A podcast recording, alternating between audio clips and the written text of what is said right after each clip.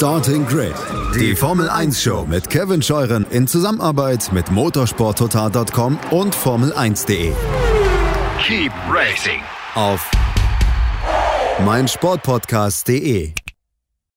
Grüß euch bei der heutigen Ausgabe von Starting Grid, dem Formel 1 Podcast mit Kevin Scheuren und nicht mehr.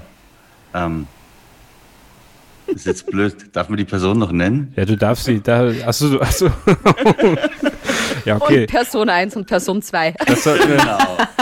ich glaube, ich weiß, was du meinst. Zoom-Meeting-Teilnehmer 1 und Zoom-Meeting-Teilnehmer 2. genau.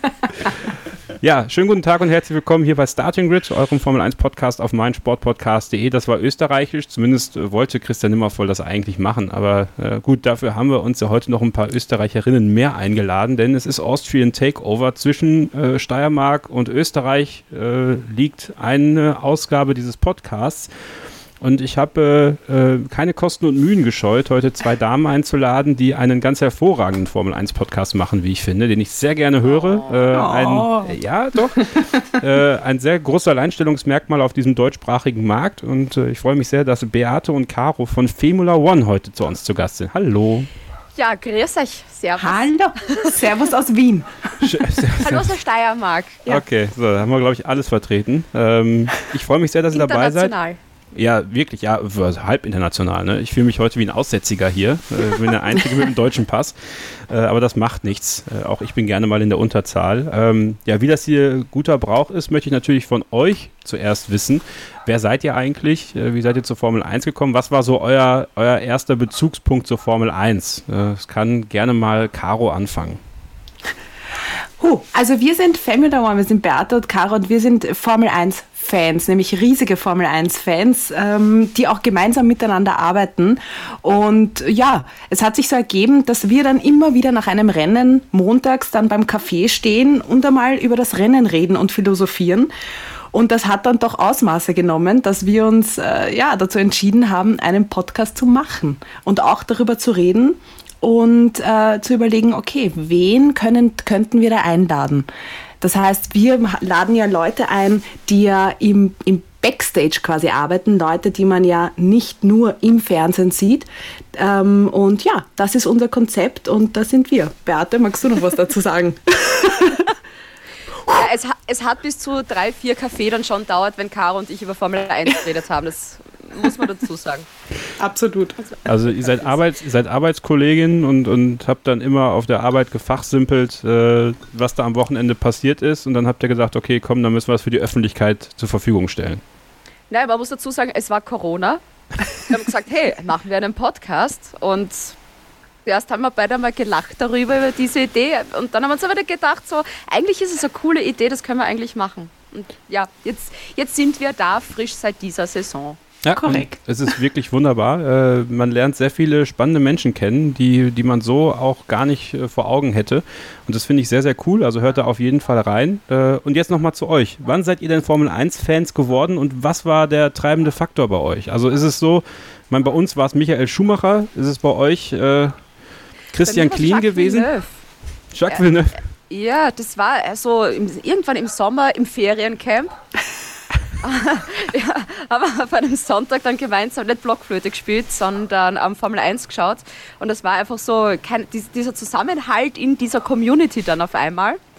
Und ja, das war so der, der Einstieg dann. Ich meine, ich, weil ich wohne in Wien, meine Wurzeln sind aber in der Nähe vom Red Bull Ring und habe ja von dem her auch schon irrsinnig viel mitgekriegt. Also vom Ö-Ring, von der alten Strecke mit dem Stiefpapa eine Runde gefahren, dann der A1-Ring und dann eben die Pause dazwischen und wie dann die Formel 1 wieder zurück in Österreich war, dann war eh ganz aus.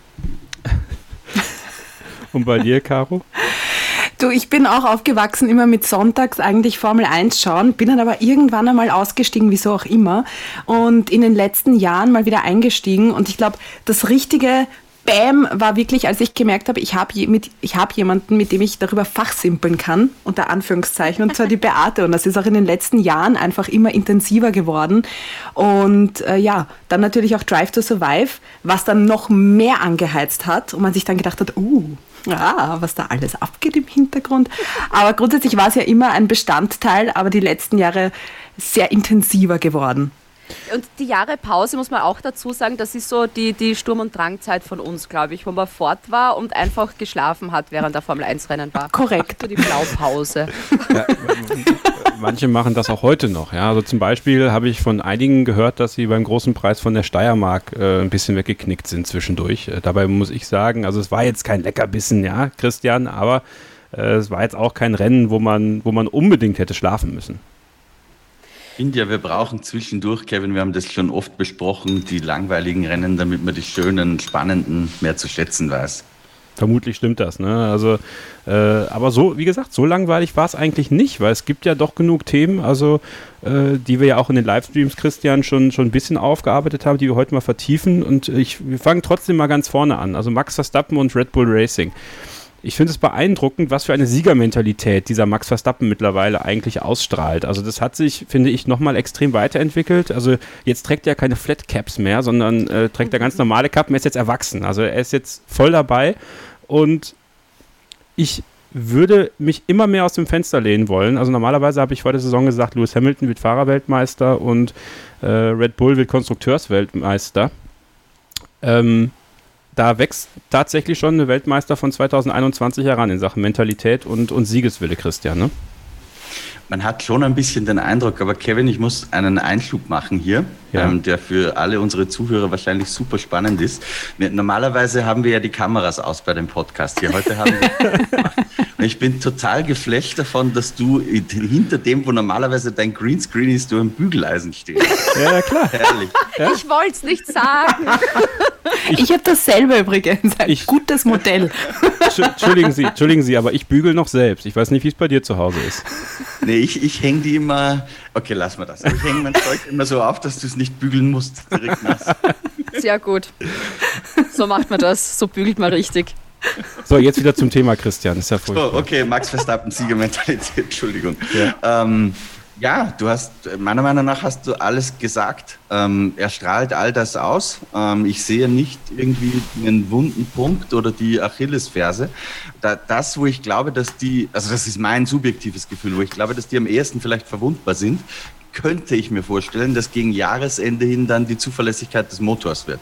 Ähm, wenn dann die ein oder andere Gridstrafe auf die zukommt, dann, aber das ist nur ein Gefühl, das kann Mercedes genauso treffen, es kann Honda nicht treffen. Ähm, ich habe halt das Gefühl, Honda hat in kurzer Zeit sehr große technische Schritte nach vorn gemacht in Sachen Performance und eigentlich müssten sie dafür irgendwo ähm, ein bisschen bluten und es könnte die Zuverlässigkeit sein. Aber ich kann auch falsch liegen. Das ist, wie gesagt, rein, rein subjektives Bauchgefühl. Aber ich habe mir das komplett gleiche nämlich auch schon gedacht, dass es wirklich noch dauern wird. So jetzt einmal, dass Red Bull wirklich so einen Vorsprung einmal aufbaut und dann eben Mercedes wieder nachkommt. Wobei ja die auch gesagt haben, ah, Entwicklung für dieses Jahr ist abgeschlossen und nächstes Jahr ist wieder alles viel, viel besser. Aber ja, finde ich auch. Aber jetzt ist es so Das- schön, dem, dem Max Verstappen einmal zuzusehen, weil der freut sich jetzt immer mehr. Von Rennen zu Rennen merkt man, der freut sich auch am Podium immer, immer mehr weil einfach so eine Weltmeisterschaft auf einmal in Griffnähe ist, die es bis jetzt eigentlich nie war. Das war ab und zu mal ein Sieg, aber jetzt ist das, da, da könnte wirklich was passieren. Das ist schön. Ich finde find übrigens den Punkt ganz spannend, den du angesprochen hast mit dieser nicht mehr Weiterentwicklung, weil es ganz witzig, wie Toto Wolf äh, am Sonntag in Spielberg noch gesagt hat, ja, Weiterentwicklung, alles tot, wir machen nichts Ja. mehr. Und dann bei James Allison klingt es ein bisschen anders, wenn man dem zuhört im F1 Nation Podcast. Also vielleicht machen die auch nur ein bisschen äh, taktisches Geplänkel hier, um Red Bull in falsche Sicherheit zu wiegen. Dem Toto Wolf ist alles zuzutrauen. Ja, ich glaube, das ist einfach was, was jedes Team sagt, wenn es gerade nicht so gut läuft. Wir haben alles aufs nächste Jahr verschoben. Das ist bei jedem. Wenn du fragst, wenn jemand ein schlechtes Rennen hat, na, nächstes Jahr, wir haben vollen Fokus auf die nächste Saison. Aber es ist ganz interessant. Das äh, habe ich heute noch just in unsere Starting Grid äh, Fans Telegram-Gruppe reingeschrieben, äh, Caro, dass ich so ein bisschen auch das Gefühl habe, dass Honda aktuell sehr hart am Limit arbeitet. Also so ein bisschen hat man das Gefühl, dass man da wirklich alles aus dem Motor rausquetscht, was geht. Ähm, Und das könnte halt, wie Christian schon richtig sagt, und ich finde das ganz gut, dass er den Punkt mit aufgebracht hat, gegen Ende der Saison echt dafür sorgen, dass, äh, dass man da nochmal in Probleme kommt, weil Mercedes musste das ja die letzten Jahre de facto nicht wirklich. Ne? Also da war ja nie der Moment da, dass man wirklich alles mal zeigen musste. Klar, man hat den Party-Modus gehabt, das war dann im Qualifying ganz okay, aber es gab einfach keine Konkurrenz. Also hast du auch so ein bisschen die Sorge, dass man bei Red Bull vielleicht oder bei Honda wirklich alles jetzt gerade reinhängt, äh, um die, diesen Punktevorsprung anzusammeln und dann wirklich so in der zweiten Saisonhälfte das böse Erwachen kommen könnte?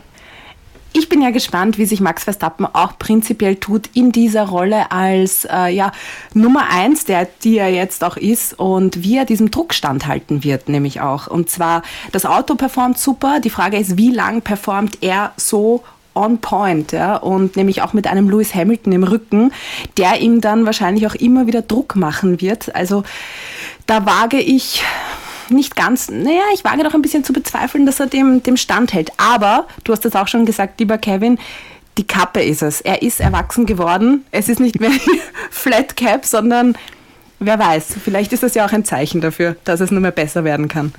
Ich weiß, wir lachen drüber, ne? Aber Daniel Ricciardo hat ihn ja damit auch so ein bisschen aufgezogen am Wochenende. Ich glaube, das war bei Sigo ja. Sports oder so. Also ähm, es sind so kleine Nuancen, finde ich, die bei Max Verstappen, äh, Beate, ich weiß nicht, wie du das wahrnimmst, tatsächlich so ähm, vielleicht ist es auch tatsächlich die Geschichte mit Kelly Piquet. Wir lachen da auch manchmal drüber, ja. Aber dass er da jetzt Stiefvater ist und sowas, dass er jetzt wirklich in eine andere Rolle wächst mit seinen, ich glaube, der ist 23. Also der ist 23 und wirkt ey, in diesem Team auch absolut angekommen. Ich habe heute Christian Horner gehört bei Beyond the Grid und diese Ode, die er auf ihn gesungen hat, war, war beeindruckend. Ähm, hättest du gedacht, dass er, dass er diesen Weg so schnell gehen kann, da äh, diesen Teamleader bei, bei Red Bull Racing zu geben, ein Team, was ja über Jahre zum Beispiel auch von Sebastian Vettel angeführt wurde?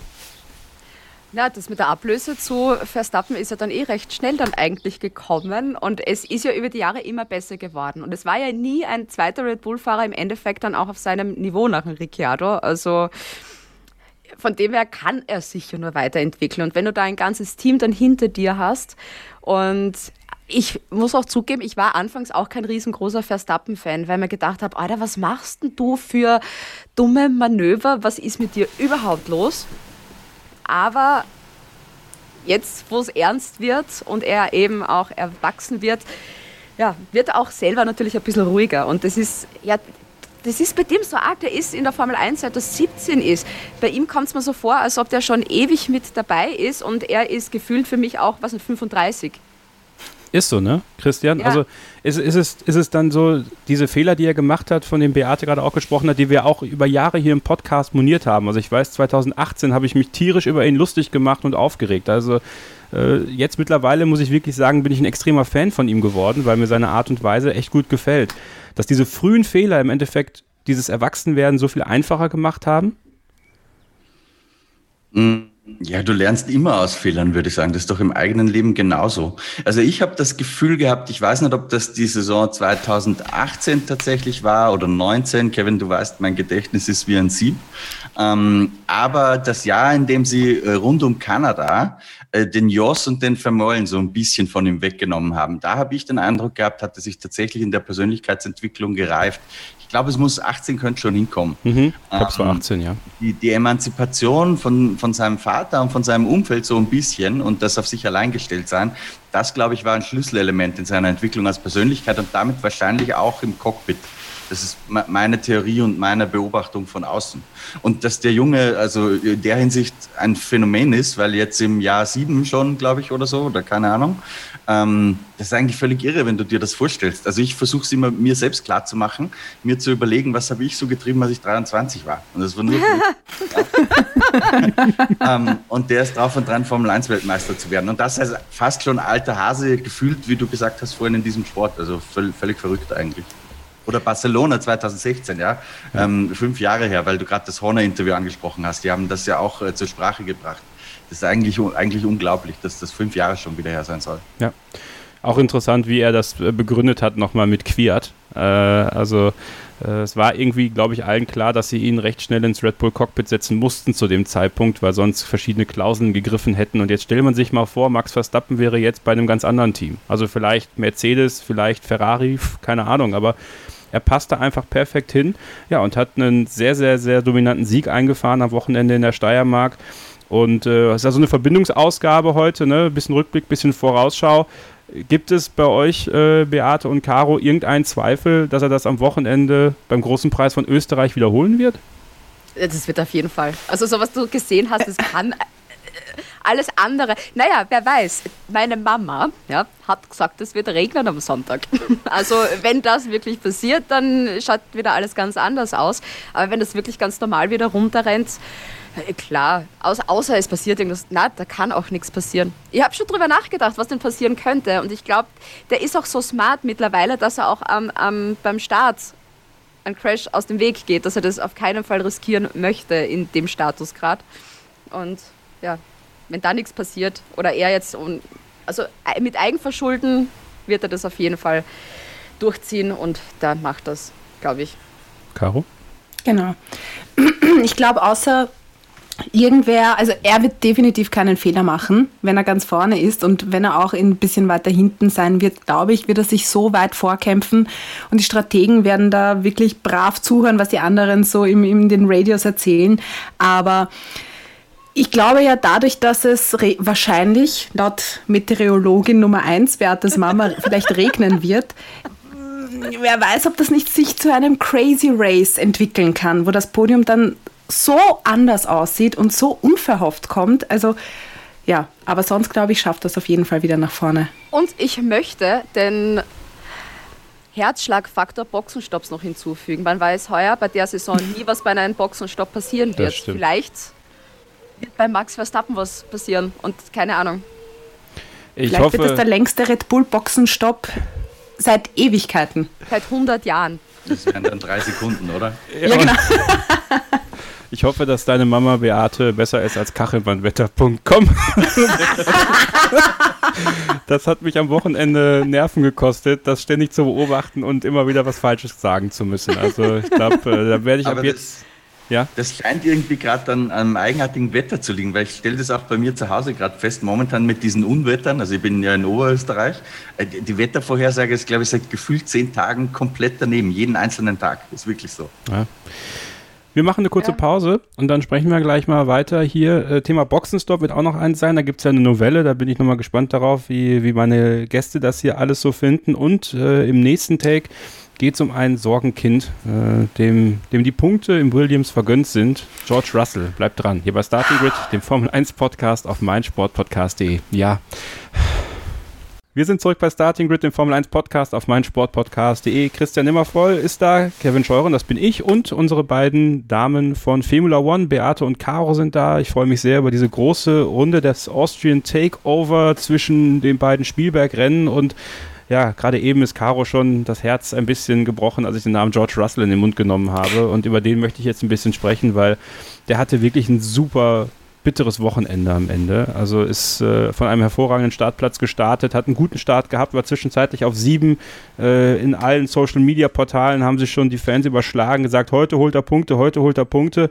Und dann kam Runde 27, ich habe es in meinen Notizen, äh, das Boxenstopp-Desaster, äh, als man bei Williams Christian genau was machen musste. Also was musste da was, was sollte der Techniker da machen mit der, mit der, mit der, mit dem, was ist das, Druckluft gewesen oder was?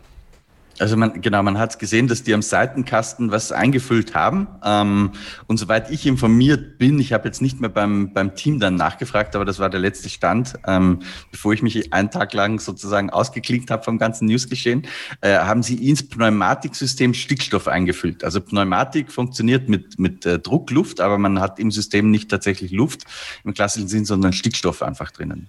Und das haben sie danach gefüllt und deswegen haben sie den Boxenstopp erstmal vorgezogen. Also die wollten gar nicht zu früh stoppen, ähm, sondern die haben das gemacht, weil sie eben gesehen haben, der Druck fällt ab. Ähm, dann probieren wir mal den vorzuziehen oder vielleicht auf zwei Stopps umzustellen, weil vielleicht kommen wir da durch, wenn wir zweimal nachfüllen. Hat aber dann nicht geklappt, war er kurz drauf schon wieder drin und ja, dann hat es leider, leider nicht geklappt. Sehr, sehr schade für ihn. Ja, vor allem Caro. Und für die Caro auch sehr schade. Ich wollte es gerade. Danke. Ich, ja, ich wollte es gerade ansprechen, weil also äh, man gönnt es ihm ja unglaublich, dass er endlich mal diesen Punkt äh, im Williams holt. Und jetzt hat man auch das Gefühl, er hat jetzt technisch mal ein Auto da unterm Hintern, mit dem er das auch erreichen kann. Äh, auf einer Strecke, auf der man das dann auch erreichen kann. Und jetzt ist es erneut nicht der Fall gewesen, dass er es geschafft hat. Man muss ja schon wirklich fast vom Punktefluch sprechen für ihn. Ne? Ja. Absolut.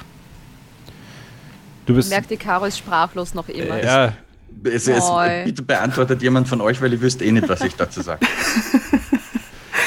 es ist ja so, dass einfach die Tatsache, dass seit Jahren ja, George Russell im, im im Williams sitzt, man gönnt ihm das ja, ja. Er ist ja damals im Mercedes gesessen. Das heißt, man hat dahingehend auch gesehen, wie performt er in einem Auto, das das Nonplusultra ist hat er sehr gut performt, Bottas ein bisschen ja, alt aussehen lassen.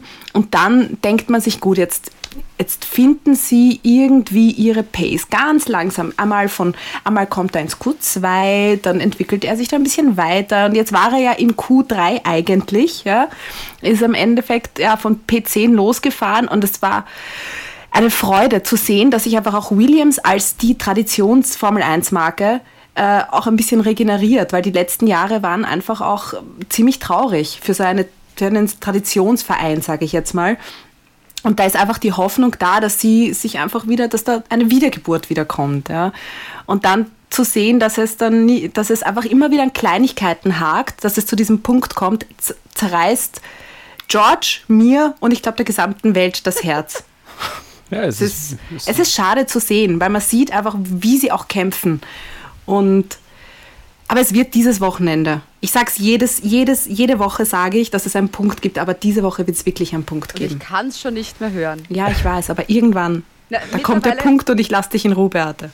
Mittlerweile glaube ich tatsächlich, solange George Russell im Williams sitzt, da wird es keinen Punkt geben. Das wird nichts werden, glaube ich. Nein. Äh, ja, man muss ja fast leider das Gefühl haben, ne? Ähm, aber ganz witzig dann, äh, ich habe so ein paar Verschwörungstheorien gelesen, ja, und ich bin jetzt nicht äh, geneigt dazu, das abzulehnen erstmal, sondern die auch im Podcast hier mal anzusprechen. Also es gibt die Idee, äh, die geistert so ein bisschen durchs Internet. Ich habe sie Christian schon mal vorgestellt. Äh, er kann da gerne auch öffentlich gleich noch dazu äh, Stellung beziehen. Aber da kann ich nicht das Gleiche sagen, was ich dir gesagt habe. Es wäre unhöflich nämlich. Ja, ist egal. Wir, wir haben, wir haben glaube ich, ein E neben dem Podcast. Ich glaube, wir dürfen alles sagen. Ähm, dass Mercedes, weil sie ja äh, am Motor generell nichts machen können. Also man darf ja Sachen verbessern, die der Haltbarkeit dienen. Das ist ja äh, dieser, dieser, dieser Passus. Und äh, Toto Wolf sagte, Haltbarkeit hat immer auch mit Geschwindigkeit zu tun. So, jetzt hat man mit George Russell ja einen Fahrer äh, als Mercedes-Fahrer, wo man tendenziell äh, doch was testen könnte. Also man äh, testet quasi äh, Haltbarkeitselemente am Williams und dann auch an George Russell, weil er quasi der nächste äh, Standard ist äh, in Sachen äh, Mercedes-Fahrer, die dann auch helfen können, die Daten so zur Verfügung zu stellen, dass es dann auch dem Werksteam helfen kann. Und deswegen ist er in Österreich ausgefallen, weil Mercedes zu viel gewollt hat und deswegen der Motor damit nicht klargekommen ist. So, das ist jetzt erstmal die Verschwörungstheorie, die so ein bisschen rumgeistert. Ich finde sie, also an jeder Verschwörungstheorie ist ja so ein bisschen, so ein kleines Fünkchen ja vielleicht auch noch dran. Äh, oder ist es für euch äh, komplett abwegig, Beate? Es klingt sehr interessant. Also wenn man wirklich sehr kreativ ist ja, und ja. Ähm, sehr weitläufige Gedankengänge, natürlich kommt man dann auf sowas. Es ist das gleiche wie die Verschwörungstheorie von ähm, Bachrein, die finde ich ja auch großartig. Ja? Aber ich weiß nicht. Andererseits muss da irgendwo ein großer Unterschied sein, weil warum ist Latifi quasi nicht existent? Was war die Bahrain-Verschwörungstheorie? die ist ja, ja, das natürlich, dass die können doch nicht ähm, George Russell gewinnen lassen, wenn der in einem Williams fährt. Ach so, okay. Das geht doch nicht. Und dann musst du ja alles in die Wege dann setzen, dass kein anderer in Hamiltons Auto gewinnt. Hm. Die Kurzfassung. Man, äh, ich finde ich find aus dem ganzen Material, allein aus diesem einem Rennen könnte man auch einen Film drehen. Ja, auf jeden Fall. Ja. Auf jeden Fall. Also ich finde es deswegen halt irgendwie ganz interessant, äh, diese, dieser Theorie so ein bisschen Glauben zu schenken, Christian, äh, weil man ja mit Williams den Partner hat, mit dem man es machen kann. Also mit McLaren kann man es nicht wirklich machen, weil die sich ja wirklich nur als Kundenteam sehen und äh, mit George Russell hat man auch einen Fahrer, ähm, der dann ja sogar viele Arbeit auch für das Werksteam leisten kann. Du hast es ja relativ schnell ins, ins Reich der Fabeln verwiesen. Warum? Ja, da bleibe ich auch dabei, also weil es einfach kompletter Quatsch ist. Ähm, erstmal, du hast eine Chance auf Punkte als Williams. Äh, da geht es auch um richtig viel Geld. Natürlich wirst du dieses Rennen dann nicht wegwerfen. Das ist mal Punkt eins. Ähm, und Punkt zwei ist, du brauchst nicht ein, ein Williams-Team, um einen Test zu machen auf der Rennstrecke. Du kannst es auch einfach auf dem Prüfstand machen. Also es, es ergibt wirklich, äh, es ergibt wirklich keinen Sinn. Und übrigens, ich habe auch äh, mit ein paar Leuten noch telefoniert über dieses ähm, Honda-Thema. Die Aussage, die du angesprochen hast vorhin von Toto Wolf, die ging ja eigentlich eher in Richtung Honda. Mit äh, du gewinnst immer Zuverlässigkeit hier, ähm, äh, du gewinnst immer Performance mit mit Zuverlässigkeit. Das ja. war ja eigentlich ein Seitenhieb auf die auf die Red Bull Honda Kombination. Ähm, und da habe ich tatsächlich noch telefoniert und mich ein bisschen schlau gemacht und die meisten, mit denen ich gesprochen habe, sagen, das Thema ist eigentlich total hochgekocht, weil wenn wir so als Laien drauf blicken, sagst du, ja klar, wenn da hier Teile stärker gemacht werden, die vorher an der Grenze waren, dann kannst du jetzt länger die Performance ausfahren ähm, und dann ist es zwar nicht mehr Peak-Performance, aber es ist halt mehr Peak-Performance über einen längeren Zeitraum. Ähm, da wurde mir von den meisten Leuten, die sich viel besser auskennen als ich, gesagt, ähm, das ist Quatsch. Also die, die kennen sich schon ganz gut aus bei der FIA, dass du das nicht wirklich so pauschalisierend, wie wir das, ähm, wie wir das vielleicht von außen beurteilen, dass du das sagen kannst. Wir reden da wirklich von Nuancen, ähm, die sich da vielleicht ein bisschen abspielen, aber das ist wirklich wahrscheinlich zu vernachlässigen. Ja, okay, dann nicht. Mythbusters. Herzlich willkommen zu Mythbusters. Dann nicht. Ich finde die, die Theorie auf jeden Fall legitim. Also nicht, dass ich das jetzt in, in, ins äh, komplette Idiotenreich äh, verweisen möchte. Jede Frage ist grundsätzlich legitim, Kevin, das weißt du, dass ich da ein großer Fan davon bin. Ja. Ähm, und dass man sich über genau die Dinge ähm, Gedanken macht und dann auch um die Leute danach fragt, ob was dran sein könnte. Weil wenn ich eins gelernt habe in der Formel 1, ist keine Verschwörungstheorie zu verrückt, dass das nicht stimmen könnte. So, dann gab es ja noch einen anderen Fahrer, der sehr, sehr unglücklich war, äh, Pierre Gasly. Ähm, ist ja auch ein beliebtes Thema hier bei uns im Podcast. Ähm, auch er war eigentlich finde ich, in der Lage, an diesem Wochenende gute Punkte für Alpha Tauri einzufahren, ist top in Form. Ja, und dann kam Charles Leclerc, äh, nachdem er zu weit gekommen ist, äh, wieder auf die Strecke und ruckzuck war das Rennen von Pierre Gasly vorbei. Also ähm, auch da muss man sagen, diese mentale Weiterentwicklung bei ihm, ich weiß nicht, wie ihr das seht, Caro und Beate, äh, vor ein paar Jahren wäre er vielleicht noch wie ein Rohrspatz irgendwo durchs Paddock gelaufen und, und jetzt an diesem Wochenende macht der Leclerc keinen, keinen wirklichen Vorwurf, was mich sehr überrascht hat, weil der Vorwurf ist Leclerc tatsächlich meiner Meinung nach zumindest zu machen. Ja, unklug war es, glaube ich, auch für Leclerc, weil der hätte ja auch viel besser ähm, im Rennen dann noch ähm, rauskommen können. Ja. Aber man hat halt schon die Frustration bei Gasly dann gehört am Teamradio. Also der hat da schon sehr geflucht. Aber ja. mittlerweile, glaube ich, der, der schüttelt das dann schon schnell ab. Das ist eben das Gute. Da merkst du halt bei dem auch, der entwickelt sich auch so krass weiter. Und er ist diese Saison auch so gut und auch so mental so stark. Also der hat sich so gut gefangen.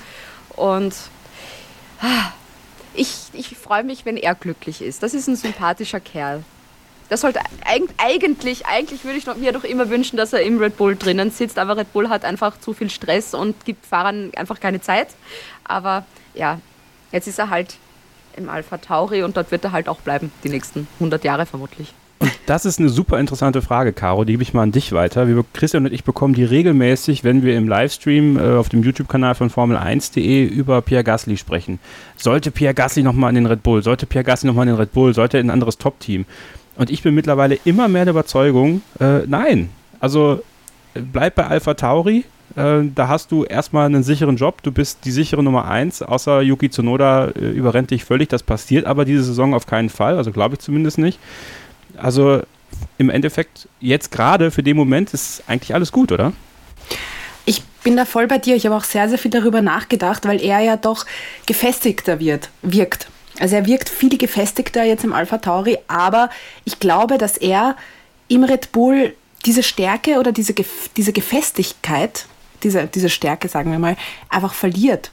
Weil äh, Red Bull ist auch, wie die Beat gesagt hat, die geben einem wenig Zeit. Du musst sofort performen. Performst du nicht bei drei Rennen? Ob das jetzt gut oder schlecht ist, ähm, stelle ich jetzt mal außer Frage. Aber du musst performen und wenn du nicht performt, performst, wirst du ersetzt. Und deswegen finde ich auch, sollte er da bleiben, weil der hat dann vielleicht bei Alpha Tauri vielleicht ein Rennen, wo er rausfliegt, ein DNF, eins, wo er vielleicht eher weiter hinten mal ähm, verliert. Aber er verliert diese Motivation bei Alpha Tauri wahrscheinlich nicht. Und ich glaube, da diese Umgebung bei Alpha Tauri ist wahrscheinlich ein bisschen geschützter. Das ist jetzt auch eine reine Vermutung als bei Red Bull. Und bei Red Bull darf man nicht vergessen, steht er dann natürlich im Schatten von Max Verstappen. Und bei Alpha Tauri ist momentan er der, der immer wieder ganz gut performt. Und ich finde, er soll sich einfach weiter mit Alpha Tauri entwickeln, weiterentwickeln und schauen, wie es nächstes Jahr wird. Und ab nächster Saison dann. Weil wer weiß, vielleicht wird er mal ein guter, ein Orga-Konkurrent von Max Verstappen und die sehen sich dann irgendwo. Vorne. Du, äh, Christian, wenn man, wenn man mal so ein bisschen nochmal dieses Christian Horner-Interview bei Beyond the Grid Revue passieren lässt und, und das, was man auch bei Red Bull Powertrains vorhat, also äh, ich sag mal so, die Pakete, die Red Bull da mit Alpha Tauri und äh, dem Werksteam sozusagen schnüren kann, das kann im Vergleich zu vielen anderen Teams in der Formel 1 auf Dauer ein echter Vorteil sein. Ja, ein Nachteil wird es, glaube ich, zumindest in kurz- bis mittelfristig erstmal nicht sein für ihn. Und ich bin auch bei euch. Ich glaube, dass er da sehr gut aufgehoben ist gerade.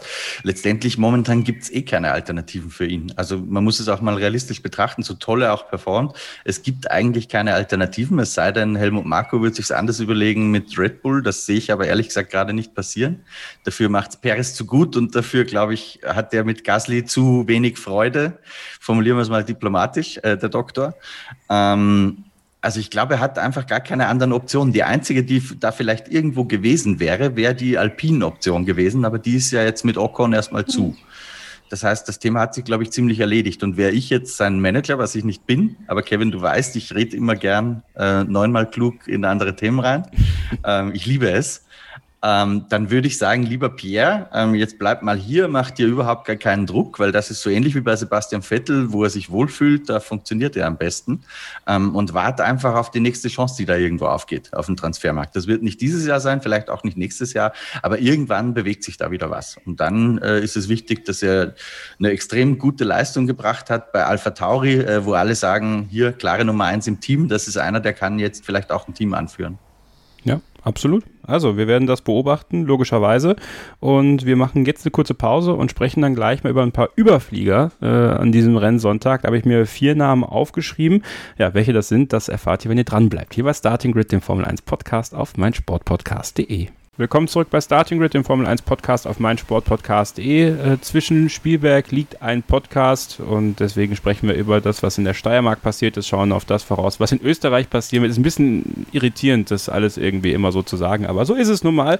Christian, ich habe eine äh, Frage an dich als echter Formel 1 Experte. Welchen Rekord hat Lewis Hamilton beim großen Preis der Steiermark von Michael Schumacher eingestellt? Keine Ahnung, Kevin. Ich habe ich hab absolut keine Ahnung. Ich habe das natürlich recherchiert für dich, Christian. Er hat äh, den All-Time-Record for Second Place Finishes. Äh, okay. Hat er sich also eingestellt von Michael Schumacher. 43 Mal ist Lewis Hamilton jetzt auf Platz 2 gefahren. Äh, wer weiß, vielleicht kann er nächstes Wochenende diesen Rekord auch gleich für sich und es wäre Nummer 44. Das wär's doch, Freunde. Jetzt glauben wir mal, wie gut du vorbereitet bist, Kevin. Ich habe die Zahlen nicht, das heißt, kannst du irgendeinen Stuss erzählen. Aber wenn der jetzt um die 100 Siege hat und 44 zweite Plätze, da kommen noch ein paar Dritte dazu, der, der hat ja eine unfassbare Podiumsquote dann.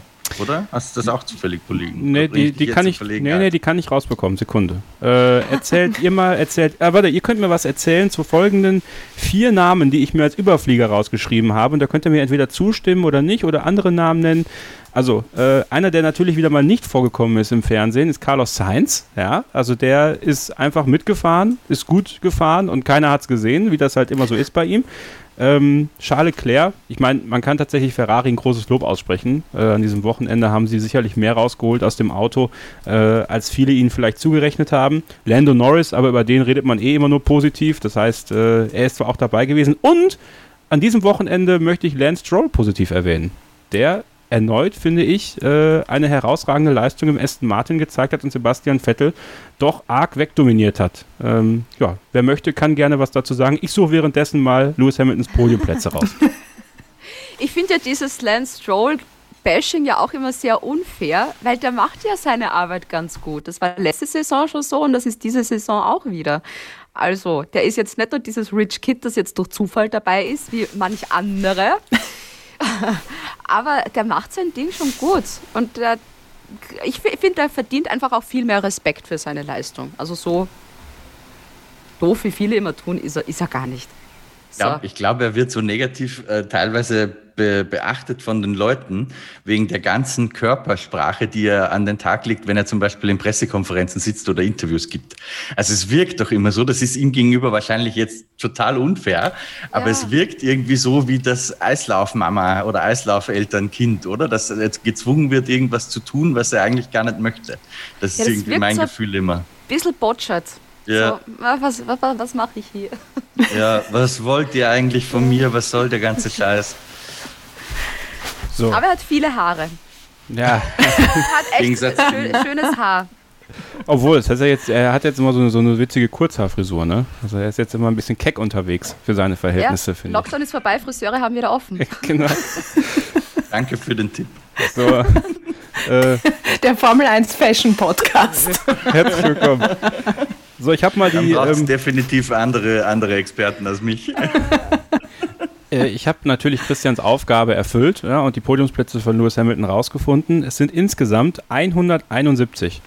Also er hat in 62,41 Prozent seiner Rennen in der Formel 1 äh, ein Podium Wahnsinn. eingefahren. Was ist das für eine Statistik? Das ist ja übel. Die ganzen Trophäen, die die Fahrer dann bekommen, dürfen die die auch immer behalten. Wenn du dann für jedes Rennen, wo du das Podium fährst, eine Trophäe hast, da brauchst du ja eine eigene Villa nur für die Trophäen. Ich weiß nicht, wie war es bei McLaren damals, Christian? Durfte man da die Trophäen behalten? Also bei McLaren Ron Dennis war, glaube ich, so der Erste, der damit angefangen hat, die Originale für, fürs Team zu behalten, für die Trophäensammlung. Soweit ich weiß, ist das inzwischen bei fast allen so. Ähm, die meisten haben aber in ihren Verträgen drinstehen, dass sie eine Replika ähm, sich anfertigen lassen können. Das ist übrigens ganz interessant. In einem Interview, das ich gemacht habe mit Nico Rosberg kürzlich für unseren YouTube-Kanal auf Formel1.de, glaube ich, nicht, dass ich jetzt den falschen sage. Das ist richtig. Ähm, da hat der Nico auch erzählt, dass er seinen WM-Pokal noch gar nicht hat. Weil den musste er natürlich an Lewis Hamilton wieder zurückgeben. Also das Original, das ist ja ein Wanderpokal. Und die Replika hat er sich bis heute noch nicht anfertigen lassen. Ich Das würd fand- mich Fand ich beschweren. schräg. Ich wollte gerade sagen, da stehe ich am zweiten Tag dort und sage, wo, wo ist mein Ja. Pokal? Verdient habe ich ihn mir. Wollt ihr noch, wollt ihr noch weitere irre Statistiken von Lewis Hamilton hören? Das ist, ich, fasziniert mich gerade selber total. Er ist, pass auf, er ist 15.670 Runden gefahren in der Formel 1. Das klingt nicht viel. Das klingt nicht viel. Das sind 78.961, die er gefahren ist, Kilometer. Und davon hat er 26.546 geführt. Der Mann hat von 15.000 Runden 5.200 geführt. Was ist das? Also also ist, hätten wir ein Schätzspiel, hätte ich eher so auf Führungsrund äh, oder hätte ich eher so auf, keine Ahnung, 50.000 getippt. 50.000. Weil das einfach so viel, weil der ja auch schon so lange dabei ist und immer nur vorn war. Das ist für mich so. Gut. Ich könnte auch eine Million sagen. Auch gut, ich bin auch im Schätzen sehr schlecht, ja. Das ist irre. Es wird doch sicher mal so Formula One Event geben, oder? So à la Amber Lounge Party in Monaco irgendwas. Und dann könnt ihr ja statt der üblichen Balltombola, wo man schätzt, keine Ahnung, wie viele Nägel sind in diesem Sack, so, solche Geschichten machen. Stimmt, ja. Ja, das werden wir gleich. Ja, ist notiert. Schreibt das sofort Ja. auf jetzt bitte. So, Ihr seid natürlich Ehrengäste. danke, danke. Na, das müssen wir denn eh hier in Spielberg machen. Da gibt es den Stadel, wo auch immer normalerweise Fett Party ist. Ich glaube, das ist dieses Wochenende eh auch wieder, wo alle zugelassen sind. Dort machen wir das dann. Ja. Ah, apropos, nächste Woche haben wir hier äh, Nico zu Gast. Nico wird auf der Tribüne sitzen. Ich weiß nicht auf welcher. Also der ist mittendrin statt nur dabei am Wochenende in Spielberg. Und dann kriegen wir mal aus erster Hand. Also Formula One wird ja am Campingplatz sein. Das habt ihr in der aktuellen oder in der Genau. letzten Ausgabe gehört. Ähm, die, also wenn, wenn euch die beiden über den Weg laufen, auf jeden Fall ins Mikrofon sprechen, aber bitte mit Maske. Und ich weiß nicht, ob ihr auch so ein witziges äh, Mikrofonkondom dann drüber zieht, wie es in der Presse normalerweise üblich ist, aber mittlerweile auch nicht mehr. Rallye. genau. Und äh, dann nächste Woche Nico hier zuhören. Der wird äh, uns dann so erzählen, wie es denn dann auf den Tribünen war. Ich finde das immer noch ein bisschen irre, dass einfach die komplette Kapelle zugelassen ist am Wochenende. Ich weiß Das nicht, wie ist geht's euch? Unvorstellbar nach dem ganzen Jahr. Das ist, ich, ich warte schon die ganze Zeit, dass da die ganzen Campingplätze und die ganzen Holländer kommen. Ist das, morgen. Ist, ich glaube, ist, morgen ist der große Reisetag dann. wie, also wie, wie ist denn das eigentlich für euch? Also gibt's da, also findet ihr das gut? Findet ihr das eher nicht so geil? Ist es zu früh? Ist es, muss man es jetzt einfach mal machen, um zu gucken, ob es funktioniert? Was, wie steht ihr dazu insgesamt? Man muss es einfach mal machen.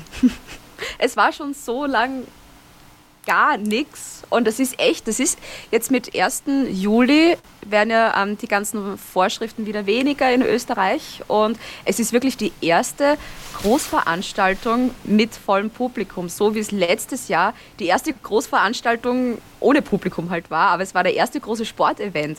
Und das ist so, wir sind zwar, glaube ich, so ein bisschen Versuchskaninchenland Österreich, aber ich finde es ich find's cool. Das, na, ich, ich bin optimistisch. Sonst haben wir einen Corona-Hotspot made in Spielberg. da kommen wir in die Zeitung damit. Immerhin. Sind wir doch Spezialisten, oder? Mit Ischgl? Ja, ja, das können wir. Ischgl können wir. Wir sind irgendwie für die richtigen Themen immer in den Schlagzeilen. Ja. Aber, aber jetzt, Keller, ja, ein anderes Thema. Aber jetzt stellt euch mal, jetzt stellt euch mal vor, also jetzt die Formel 1 macht ein Jahr lang alles richtig in Sachen Corona, also hauen alles in die Bubbles und sowas. Und da stelle man sich mal nur mal vor, das wird natürlich nicht passieren. Ich, ich denke, das wird alles gut gehen. Aber dieser große Preis von Österreich wird wirklich ein Hotspot-Event, wo klar wird am Ende, das war eine richtig beschissene Idee. Also das würde, ah, das, damit würden sie sich so in den Arsch kneifen, ganz ehrlich. Das ist zu heftig. Also in den Teams sind es ja nach wie vor in den Bubbles drinnen. Ja, also die Teams. Also, ja, also, geht mir um die Menschen. Vergiss doch das Fußvolk. Hör auf, Beate, sonst kommen die Leute zu unseren Events nicht. Psst. Wobei die Teambubbles auch, auch nicht mehr so, äh, so streng genommen werden, glaube ich, wenn man ganz ehrlich ist. Ja, man hat ja auch das Gefühl, dass das alles ein bisschen weiter aufweicht. Ne? Ähm, ja. Dürfen Interviews ohne Maske geben. Ähm, ich glaube, wir hatten auf dem, auf dem Podium keine Maske. Ich glaube, Hamilton war der Einzige, der die Maske aufgezogen mhm. hat noch. Ähm, der Rest hat gar keine Maske mehr getragen auf dem Podium. Also das geht jetzt immer weiter. Ich finde es auch okay, dass sie es jetzt mal machen. Ich denke, draußen, so ein Draußen-Event ist halt gut machbar. Das wird glaub, schon gut gehen. Die wissen auch, was sie tun. Das hat letzte Saison auch relativ gut immer funktioniert, mit ein paar Ausnahmen natürlich, das hast du immer. Und wenn es wirklich nicht safe wäre oder irgendwo das zu kritisch wäre, würden sie es auch nicht machen. Übrigens so aus dem Corona-Alltag eines, eines Medienschaffenden im letzten Jahr, was mich mit am meisten gestört hat, ähm, war, dass wir keine gescheiten Podiumfotos gehabt haben, weil die alle so weit auseinander waren und nicht schön aneinander gekuschelt. Ähm, das heißt, du hast die in gewissen Fotoformaten hast einfach kein gescheites Podiumfoto nutzen können. Das finde ich, das finde ich am, am entspannendsten, dass wir da jetzt wieder gescheites Material kriegen dann. Ähm, apropos Podium, also mal so perspektivisch aufs Wochenende gesehen, da wir jetzt von Beates Mutter die Wettervorhersage safe haben, genau. dass es regnen wird. Ähm, Nochmal Stichwort tatsächlich so Science, Norris, Leclerc. Äh, sind das für euch dann auch Podiumskandidaten? Wenn es so wird wie dieses Wochenende nicht. Also das wird dann Red Bull und Mercedes Wochenende und dann erstmal alles andere, weil ja, man merkt ja schon den Unterschied zwischen den einzelnen Fahrern bei Mercedes und Red Bull, wie die schon weit auseinander sind und da kommt halt kein anderer ran. Also da braucht ein Norris schon extrem viel Glück auch, dass das was wird. Für, mit einem Podium. Stimmt. Wenn wir uns aber an letztes Jahr erinnern, großer Preis von Österreich, Norris erstes Podium, äh, ohne Regen. Ja? Also nur mit dieser Hammer letzten Runde, Caro. Das ja, da war auch die Strafe dabei vom Hamilton noch. Psst. Darum geht's nicht. Psst. Wie heißt das so schön? When you want to finish, you have to finish first. Ja. Verdammt, ich merk's mir nicht. When, if you want to finish first, you have to finish first. Yes, yes, yes. Schneidest du dann meins bitte raus. Ich kann Redewendungen nicht. Ich bin also nicht nur auf Englisch schlecht, sondern auch auf Deutsch. Das kann ich ähm, bestätigen. Danke. Ähm, was ich bei, bei ähm, Leclerc sehr spannend fand, und da muss ich sagen, da müsste er eine Masterclass darüber machen. Und zwar, er hat quasi Gasly äh, rausgeschossen und ist dann Driver of the Day geworden. Ja, das habe ich nicht verstanden. Fand ich, fand ich großartig. Also Masterclass of being popular bei Charles Leclerc. Also das hat er irgendwie geschafft, sich da vorzukämpfen und bei den Fans dann doch die Nummer 1 zu werden. Er hat ja sogar noch Kimi Räikkönen auch noch äh, den Frontflügel zerschossen äh, bei diesem Überholmanöver. Also zwei Leuten. Und das ist übrigens tolles Thema. Danke. Also du, als ob du einen Podcast machst und wüsstest, äh, wie man Über Übergänge macht. Über das Thema Strafen würde ich gerne mal sprechen. Also äh, Bottas wurde bestraft für ähm, den Dreh in der Boxengasse. Ähm, erstmal prinzipiell, also ich persönlich fand ja, Gridstrafe war mir zu hart. Also die drei Plätze hätten nicht sein müssen. Persönliche Strafe, Strafpunkte, finde ich okay. Wie steht ihr beiden dazu? Die Gridstrafe absolut nicht. Also das war so unnötig, weil da kannst du, da, wenn dir das Auto auskommt, dann kommt dir das Auto einfach aus, Punkt aus, fertig. Also da, was willst du da noch machen? Und das dann noch zu bestrafen, einen Bottas, der eh schon, keine Ahnung, dem es eh nicht gut geht, nehme ich mal an. Oder vielleicht geht es ihm eh gut, weil ihm schon alles egal ist, aber nee, das war, das hat einfach nur wehgetan, das hat nicht sein müssen. Also das finde ich schon sehr hart. Und ich glaube, eine Verwarnung hätte es auch, äh, ja. hätte, glaube ich, auch gereicht. Haben wir dann bei Max Verstappen gesehen, bei seinem Ziel, äh, bei seiner Zielfahrt, dass das im Endeffekt eine Verwarnung war. Und es ist ja nicht so, dass der Bottas diesen, diesen Rutscher geplant hätte und gesagt hätte, so, jetzt rutsche ich kurz, jetzt fahre ich da gerne mal in drei andere rein und möchte ein Tohu Wabohu machen. Also ich glaube nicht, dass er das vorgehabt hat. Dementsprechend, mh, mm, es gibt da doch einige andere Momente, wo man sich denkt, da hätten es doch eher strafen sollen. Über die Saison hinaus, ja. Und da bringe ich jetzt Charles Leclerc ins Spiel, Christian. Ähm, also in der Formel 1 wird so viel so schnell bestraft. Also für die Art und Weise, wie er da nach dem Start wieder auf die Strecke gekommen ist, nämlich ein bisschen, äh, Beate hat es unklug genannt. Äh, das finde ich noch sehr, sehr diplomatisch. Ich fand es äh, schon grenzwertig, wie er einfach wieder in die Spur eingefädelt ist und es in Kauf genommen hat eigentlich, dass das Gasly, der eh äh, ein paar Probleme hatte, dann eingekesselt wird. Also es wird für so viel wird bestraft äh, mal mit einer 5-Sekunden-Strafe oder so. Und der hat ja de facto das Rennen von Gasly zerstört. Hätte man da nicht dann auch mal über eine Strafe nachdenken können? Also grundsätzlich, vielleicht darf ich kurz ausholen, eine Anekdote. Ich habe irgendwie die letzten Tage bin ich auf YouTube wieder reingekippt, in so Rennen aus meiner Jugend zu schauen. Über Monza 1988, äh, dann auf Imola 1999 und so weiter und so fort, ist egal. Was irgendwie äh, aus heutiger Sicht fast schon befremdlich ist, ich aber damals total cool fand, war so etwas wie Strafen für solche Geschichten, das gab es gar nicht. Da hat keiner auch nur im Ansatz drüber nachgedacht. Und es war irgendwie ganz cool, weil wenn du gemerkt hast, und da gab es ein paar Spezialisten dafür, Andrea de Crasherist zum Beispiel, ähm, dann haben die Fahrer das unter sich schon irgendwie geregelt. Jetzt ist das natürlich nach, äh, nach heutigen Gesichtspunkten sehr schwierig so zu handeln, ja, weil wenn dann so ein Ding einer WM entscheidet und dann Tja, irgendwo brauchst halt vielleicht doch einen Schiedsrichter. Also das sehe ich schon ein. Aber grundsätzlich fand ich schöner früher. In dieser äh, konkreten Situation, das war definitiv keine Absicht. Das heißt, eigentlich würde ich auch finden, man kann es laufen lassen. Ähm, aber er hat halt echt Leuten das Rennen kaputt gemacht und es war ganz klar und nur äh, seine Schuld. Also von, von dem her wie gesagt, grundsätzlich kein Freund von Strafen, aber wenn man alles so bestraft, wie man es heutzutage halt so tut, verstehe ich auch nicht, warum man Bottas äh, für die Geschichte bestraft in der Box und Leclerc für die andere nicht. Das passt für mich auch nicht zusammen. Und zu Bottas vielleicht noch eins. Ähm, ich halte es da sehr mit Beat Zehnder, der hat ja im Interview bei Sky gesagt, ey, Alter, kommt mal runter, so ungefähr. Das hat er so natürlich überhaupt nicht gesagt, aber sinngemäß. ähm, weil ich glaube auch, ähm, wären die McLaren-Mechaniker da so gestanden, dass die irgendwie gefährdet gewesen wären, dann hätte er das so nicht gemacht. Und da ist der Kontext halt einfach wichtig, meiner Meinung nach. Da ist, es war niemand auch nur im Ansatz gefährdet, auch wenn es vielleicht so ausgesehen hat von außen.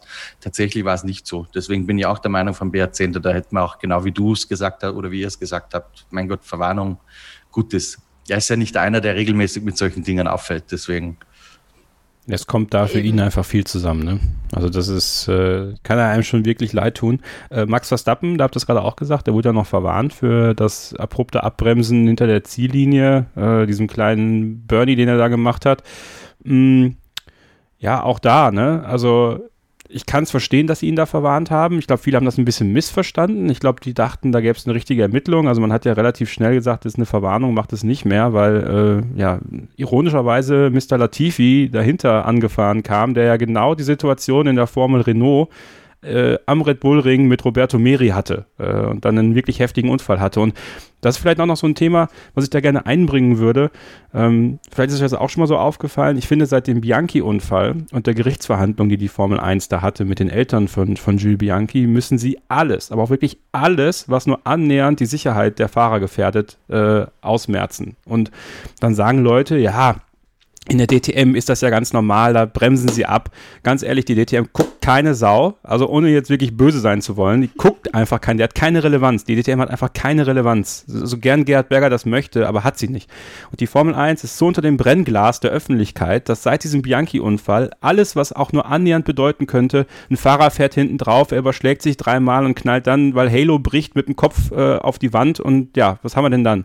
So, und ich finde, deswegen ist es völlig verständlich, dass sie zumindest die Verwarnung aussprechen und mal sagen, okay, das sollten wir vielleicht eher lassen. Äh, und da muss nicht jeder kommen, direkt sagen, dass, was das für ein, für ein, für ein Pipi-Verein ist, weil ich finde, da muss man so ein bisschen über den Tellerrand auch hinausschauen, weil seit diesem Bianchi-Ding ist in der Formel 1, was das angeht, ich glaube, vieles nicht mehr so, wie es vorher war und äh, dass man da äh, Gerichtsverhandlungen und, und irgendwelchen anderen Sachen aus dem Weg gehen will, halte ich für völlig normal. Ich weiß nicht, wie ihr das seht. Es hat sich da so viel getan in Sachen Sicherheit. Und wenn eben gerade so etwas war wie, wie beim, beim Verstappen, der dann auf einmal extrem dann abbremst und langsam wird und du so Flashbacks quasi hast, eben, okay, da können tatsächlich schlimme Sachen sein, dann muss natürlich die Formel 1 ein Zeichen setzen mit, hey, mach das nicht mehr. Vor allem Dinge, wenn du weißt, das ist einer, der oft gewinnen wird jetzt in Zukunft, so, hey, jetzt einmal okay, aber bitte beim nächsten Mal, ähm, beim großen Preis von Österreich, bitte nimmer. Ich weiß nicht, ob ich es dann einfach sonst zu weit sehe. Also es kann auch sein, dass jetzt jemand sagt, das zu erhört und sagt, ja, okay, komm, laber nicht so eine Scheiße. Äh, ja, ich würde ich Es fängt ja bei sehen. so kleinen Dingen an. Es, wenn du so kleine Dinge so. schon nicht machst, dann steigert sich das dann immer weiter. Und ja, also es, du, du, musst halt schon bei kleinen Sachen ähm, schon mal eingreifen, damit das eben auch nicht ausartet. Ich glaube, es wurde ja mit Fingerspitzengefühl gehandhabt, wenn du sagst, Total. das ist de facto eine Verwarnung, ohne dass du irgendeine Konsequenz draus hast. Das ist doch okay, weil das signalisiert, hey Jungs, passt beim nächsten Mal ein bisschen auf, aber wir sind jetzt nicht die Spoiler hier, die irgendwie ins Ergebnis eingreifen oder so. Also passt doch. Und dann machen wir jetzt eine kurze Pause, dann geht's gleich weiter. Hier bei Starting Grid, dem Formel 1 Podcast auf meinsportpodcast.de. Bleibt dran. Willkommen zurück bei Starting Grid, dem Formel 1 Podcast auf meinsportpodcast.de. Kevin Scheuren, Christian Nimmervoll, Beate und Caro von Femula One unterhalten euch heute ein bisschen hier zwischen den beiden Österreich-Rennen und ich habe mir noch ein paar weitere Sorgenkinder aus dem ersten Steiermark Grand Prix aufgeschrieben, Christian. Daniel Ricciardo, Esteban Ocon und, pass auf, Antonio Giovinazzi. Warum Antonio Giovinazzi? Weil ähm, er, finde ich, eine aufsteigende Form gezeigt hat in den Rennen zuvor und auch gegen seinen Teamkollegen Kimi Räikkönen, finde ich, sehr gut ausgesehen hat. Äh, Im Rennen hat Giovinazzi aber doch ordentlich abreißen lassen müssen und Räikkönen, der sehr weit hinten gestartet ist, ist ja dann Elfter geworden. Ähm, und auch da geht es ja, und dieses Gerücht wird ja jetzt mehr und mehr groß, glaube ich, dass Mick Schumacher zu Alfa Romeo gehen könnte. Ähm, gut, was passiert mit Callum Islet? Man wird sicherlich nicht zwei Rookies vielleicht da reinsetzen. Was macht Kimi? Äh, dass Giovinazzi äh, tatsächlich in dieser Saison um seine Formel-1-Karriere fährt, ne?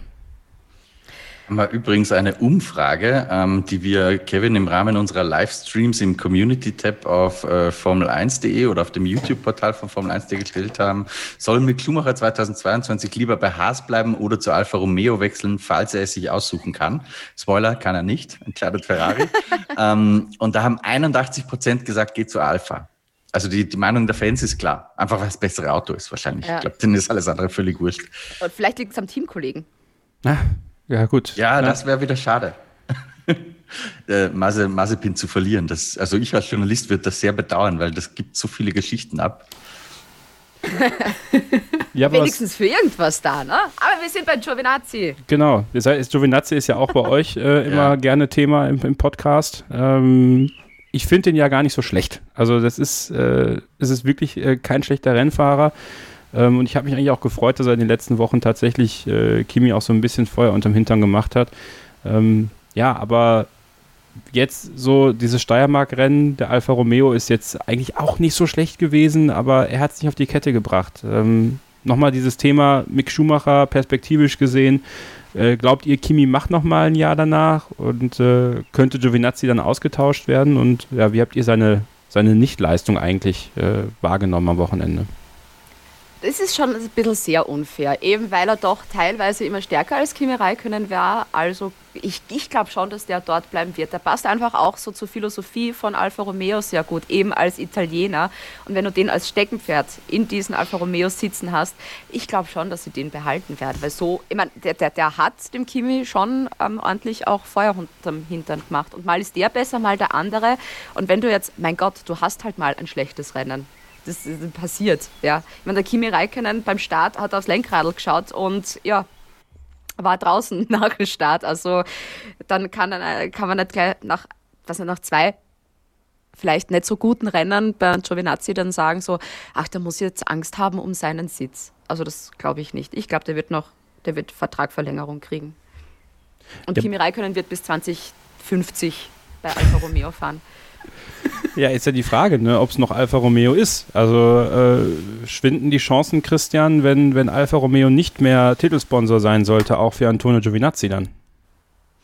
Naja, schon, weil dann der äh, Einfluss des Ferrari-Clans im weitesten Sinne da ein bisschen verloren geht, möglicherweise. Aber ich muss ehrlich zugeben, es ist eins der wenigen Themen, wo ich wirklich so gar nichts äh, dazu höre aus dem Hintergrund, äh, sondern wirklich nur das, was wir alle kennen aus den Medien.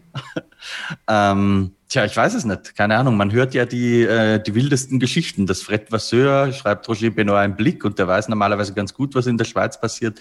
Dass Vasseur nur noch seinen Vertrag Monat für Monat verlängert gerade. Ähm, dass möglicherweise mit äh, Alfa Romeo ähm, das nicht weitergeht, kann ich kann es wirklich nicht sagen, aber ich glaube, da ist was in Bewegung gerade. Ich würde, um ehrlich zu sein, nicht verstehen, äh, wenn Ferrari das aufgibt, weil gerade jetzt haben sie eine goldene Juniorengeneration mit Mick Schumacher, mit Callum Eilert, der da schon wieder nachdrängt. Ähm, und wenn sie die Verbindung zu Sauber auch aufgeben, ja, wo wollen sie die denn alle platzieren? Das ist, was ich hinterfragen würde. Glaubt ihr denn oder Caro, glaubst du denn, dass Sauber es eventuell sogar versuchen würde, zwei, also gut, Mick Schumacher wäre dann kein Rookie mehr, ja, ähm, aber theoretisch Schumacher und Eilert in das Auto zu packen, ähm, jetzt nicht mal unbedingt, weil, weil Giovinazzi dann äh, weg sollte oder so, darum geht es gar nicht, aber ähm, die andere Option wäre ja Eilert dann in den, in den Haas zu packen. Ähm, da würde ich aber fast eher sagen, okay, perspektivisch beide zu Alpha, die erste Frage ist halt, wo, was macht Kimi? Ich kann mir gut vorstellen, dass sie ja mit Kimi sehr gut arbeiten können, weil er ja, glaube ich, auch ein ziemlich guter Entwicklungsfahrer ist, mit so viel Erfahrung, die er auch in das Team bringt, ja, und die er dann in die Weiterentwicklung bringt. Aber die Frage, die sich dann stellt, ist, sollte man nicht einfach einen Platz freimachen für einen neuen Fahrer, für einen, der ein bisschen frischen Wind reinbringt und ich fände Mick Schumacher im Alfa Romeo spannend aber ich kann es mir nicht vorstellen irgendwie. Mein ich Tipp noch immer Callum Eilert. Seit bevor die Saison ja, begonnen stimmt. hat. Also, also Eilert und, und Giovinazzi dann im Alpha und nächstes Jahr nochmal Schumacher und Mazepin im Haas. Genau. Okay. Ich gehe auch davon aus, dass die Crazy Season dieses Jahr nicht so crazy wird. Also da wird sich nicht so viel bewegen. Ja, man, sehr optimistisch. Hui. Nee, aber, aber viel tut sich ja tatsächlich nicht. Ne? Alpine ja. ist fix. Äh, ja. Das wäre noch ein Cockpit gewesen. Hamilton, da munkelt man jetzt wohl irgendwie, ist man jetzt kurz vor einem Zwei-Jahres-Deal sogar, Christian? Mhm. Ich weiß nicht, hast du da noch Informationen? Nee, ich glaube, da ist alles weitgehend gesagt, was gesagt ist. Toto Wolf hat nur am Wochenende gesagt, sie sind schon, äh, also sie haben die ärgsten Stolpersteine schon hinter sich gelassen, glaube ich, war das Wording, das er ungefähr verwendet hat. Also ich gehe schon davon aus, dass die verlängern werden und ich glaube nicht, ähm, dass sie nur einen Einjahresvertrag machen diesmal. Ich glaube, das wird, wenn dann schon eher auf zwei oder drei Jahre hingehen. Ja, und dann so. ist ja nicht mehr viel da, ne? Also dann, dann ist alles zu. Also muss man echt gucken, was macht Kimi? Ich glaube, der darf sich einfach entscheiden. Wenn er weitermachen will, mhm. macht er weiter und dann dann passiert vielleicht nichts. Ähm, lassen ich wir glaube, dass sie insgeheim hoffen, dass er aufhört, weil sie, ja. sie würden nicht bitten wollen, dass er es macht. Ähm, aber sie hoffen, dass er es von sich aus macht, glaube ich. Ähm, einfach um für die Jugend äh, Platz zu schaffen. Und er wird auch ganz schön teuer, nicht nur wegen dem Gehalt, das er hat, sondern auch, weil es ihm hat irgendwie ein Auto mit dem Hagel zerschossen. Das ist ein Dienstwagen fällig. Ja, das hat so schlimm ausgeschaut. Ja, das war richtig heftig. Also ich bin ganz froh, dass hier im, im, Rheinland alles relativ human geblieben ist. Also was man da gesehen hat bei Kimi Räikkönen zu Hause, das war schon, war schon brutal. Also Gab es eigentlich, das verfolgt ihr wahrscheinlich besser als ich, aber wenn dann solche Hagelkörner da runterkommen, die ihm sein Auto zerschossen haben, würde ich mal tippen, er ist sicher in den Pool gesprungen, die coole Sau. Da ging ja nicht. Also da war ja alles, war ja auch alles am, am kaputtgehen. Also ich glaube, da hat er sogar sich zurückgehalten diesmal, ausnahmsweise. Lass uns mal über jemanden sprechen, der sich eigentlich nicht zurückhalten möchte, aber irgendwie immer wieder zurückgedrängt äh, wird, ist Daniel Ricciardo. Ähm, ist erneut wieder äh, schwierig gewesen für ihn am Wochenende in der Steiermark. Ähm, auch er eigentlich vielversprechend gestartet. Also erneut äh, sich nach vorne gekämpft, wie es halt so seine Art ist. Äh, und dann wegen eines äh, Kontrollgeräteproblems musste er, musste er abreißen lassen.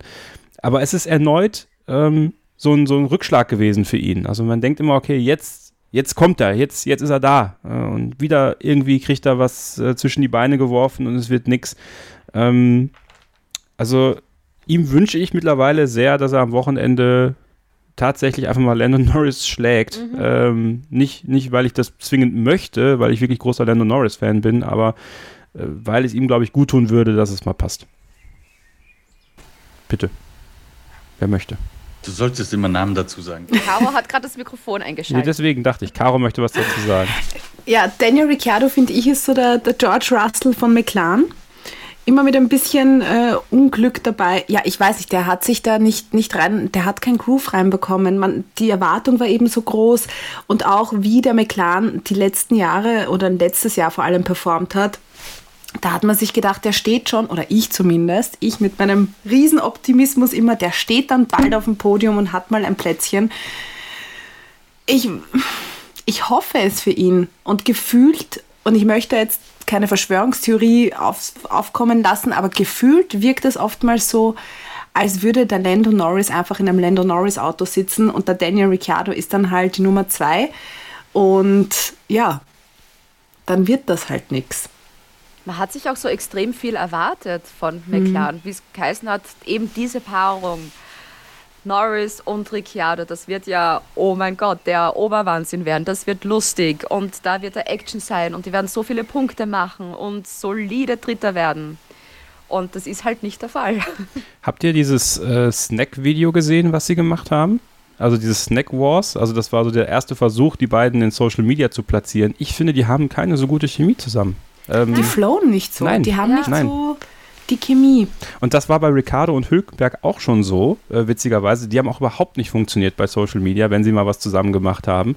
Und ähm, aber, Aber auch da war das Gehabe schon so lustig, wie die miteinander umgehen. Da Ja. war ja das das Lustige dran. das stimmt, das stimmt. Aber ich dachte, bei Norris und äh, Ricardo wird es besser funktionieren. Also, ähm, aber ich hatte nicht das Gefühl, dass, dass das so, also ich glaube, so wie mit Carlos Sainz kann es halt nicht sein, weil das, das ist halt vom Alter her auch ein bisschen näher noch beieinander. Aber ähm, nee, ich hatte nicht das Aber Gefühl. das wird, wird einfach gehen. Du musst nur das Stichwort Schamhaare irgendwo reinwerfen. Ja, ich glaube, ich glaub, dass es einfacher ist, das in einer Pressekonferenz mit einem Nicht-Teamkollegen zu machen, äh, als es da mit dem Teamkollegen zu machen. Ähm, aber das fand ich komisch. Deswegen war ich auch so ein bisschen, also ich war zum ersten Mal ein bisschen skeptisch, was diese Teamchemie anging. Weil ähm, das war bei McLaren schon eine Stärke mit Carlos Sainz und vielleicht ist das doch ein bisschen, bisschen arg weggebrochen, was es dann für Ricardo auf Dauer schwer machen könnte, meiner Meinung nach. Die sollten auf Teambuilding gehen, also wirklich gemeinsam alle zusammenpacken. Ich hoffe, die sind jetzt, das sind sie auch nicht, weil du hast ja von Daniel Ricciardo mit seinem Performance Coach, dass der mit dem Wandern ist. Die sollten alle gemeinsam was machen, wirklich ein richtig geiles Teambuilding-Event. Und dann eben, wie sehr vertraust du jemanden, wo du vom Tisch springst und dann fängt dich jemand auf. Sowas brauchen die. Ja, wäre vielleicht nicht verkehrt. Also man, ich habe jetzt noch nicht das Gefühl, dass, dass das alles so, äh, wie sagt man im Englischen, so gelled, ne? dass das auch wirklich zusammengeht und äh, ja, mal gucken. Ähm, Es ist natürlich für, für Ricciardo auch schwer, wenn es für dich selbst noch nicht so läuft und Ja. du bist irgendwie verunsichert, dass du dich dann da hinsetzt. Also ich kenne das Video nicht, äh, das vorweg vielleicht, aber dass du dich dann da hinsetzt und auf lustig machst, das ist dann natürlich ein bisschen anstrengender. Und ich glaube, immer dann, wenn lustig sein anstrengend ist, ist es scheiße. das fasst es, glaube ich, sehr, sehr gut zusammen. Ähm, Christian, wir haben noch zwei, drei Hörerfragen reinbekommen, die würde ich ganz gerne mal jetzt in diesem Moment reinschmeißen. Äh, McLaren hatte, ähm, musste zu Beginn sehr viel die Batterie laden. Äh, wie funktioniert das mit dem Batterieladen und was hat das für einen Einfluss zum Beispiel auf einer langen Geraden? Naja, wie funktioniert das? Wenn man es jetzt ganz vereinfacht darstellen möchte, ist es so, als würdest du beim Fahrrad den Dynamo reinhauen. Du, du lädst auf, ähm, hast dafür ein bisschen weniger Power, aber dafür später wieder mehr, wenn du es wieder abrufen möchtest. Das ist das, wenn die immer von Deploy sprechen, dann reden sie da vom Energiemanagement, wie du wann was, wie wann du den Dynamo reinkickst und wann du das Licht einschaltest am Fahrrad. So kann man es ganz ähm, vereinfacht sagen. Da gab es übrigens einen User, hat uns geschrieben, der war irgendwo in der in der Zielkurve, der meinte, er hat relativ große Unterschiede festgestellt, da wo die das an- und ausmachen. Ähm, das, da kann ich leider nichts dazu sagen, weil ich die Möglichkeit äh, noch nicht gehabt habe, mich mit dem Thema intensiv auseinanderzusetzen. Aber das ist, da gibt's wohl tatsächlich auch Performance-Unterschiede in dem Bereich.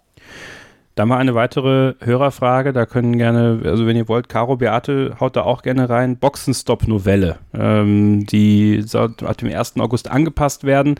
Ähm, ich glaube, viele haben das auch ein bisschen missverstanden, dass es keine, es soll keine Mindeststandzeit geben äh, für die Fahrer, sondern die Reaktionszeit quasi der Aktion, die der Mechaniker am Reifen zum Beispiel macht. Also er soll das nicht antizipieren, sondern er soll die Aktion wirklich ausführen und mit einer menschlich relevanten Reaktionszeit auf den Knopf drücken, damit quasi die Freigabe passiert. Also das halt soll halt verhindern, dass zum Beispiel ein Reifen nicht richtig angebracht ist, weil der diese Abläufe halt kennt, Muscle Memory, und quasi dann aufgrund dessen den, das Ende der, der Aktion antizipiert äh, und dementsprechend Gefahren auftreten. Jetzt äh, soll das alles ein bisschen verlangsamt werden. Äh, wie steht ihr da prinzipiell zu? Ähm, ist das für euch auch sowas wie, und das sind wir bei Verschwörungstheorie, äh, ein eine Möglichkeit der FIA auf Ansage von Mercedes Red Bull einzubremsen. Das ist immer so schön, wenn da irgendwas heißt, hey, da hat sicher Mercedes irgendwas gesagt. Ja, aber nein, die sollen einfach das so lassen, wie es ist. Wenn jemand schnell ist, ist er einfach schnell, Punkt aus fertig. Dann sollen eben die anderen auch so entwickeln, dass die auch diesen Standard haben können, dann Punkt aus fertig. Caro? I agree. Nein, es ist so, immer einen Standard irgendwo auszuwählen, damit quasi andere nachkommen, ist eh nett, aber eigentlich eh nett. Das heißt, finde ich unbrauchbar. Sie sind schnell, sie machen es gut, dann müssen es vielleicht auch so Klausuren machen. Red Bull, Boxenstopp-Klausuren mit allen Teams, einmal Das irgendwo. üben wir jetzt. Das üben wir jetzt alle durch. Ähm, Ja, Es ist natürlich klar, es können immer Fehler passieren, gerade eben, wenn es dann so schnell geht und das wird ja dann eh auch bestraft. So ist ja nicht. Also, und wenn sowas passiert, passiert's und das gehört ja dazu. Und deshalb finde ich die Boxenstopps in der Saison so geil, weil du nie weißt, was passiert. ja, und es ist ja schon hochironisch gewesen, dass das angesagt wurde und in, in Spielberg passieren so viele Probleme bei Boxenstops wie seit Rennen nicht, vielen Rennen Was nicht war mehr, der ne? Perez am Boxenstopp? Der war ja auch vier, fünf Sekunden. Ja, Perez hatte was. Ich habe mir das eigentlich alles aufgeschrieben hier. Bei Perez klingt, klemmte der Hinterreifen. Ja. Als ob sie das absichtlich jetzt machen würden. Es waren einige, denen das passiert ist, wo man sich gefragt hat, okay, das ist jetzt aber sehr ironisch, dass es genau heute passiert. Also die wollen schon mal zeigen, wie es aussehen kann ab Ungarn, ne, wenn es alles schön langsam ist. Verschwörungstheorie, das machen sie alle für Netflix, damit einfach Oh. die nächste Staffel noch spannender wird.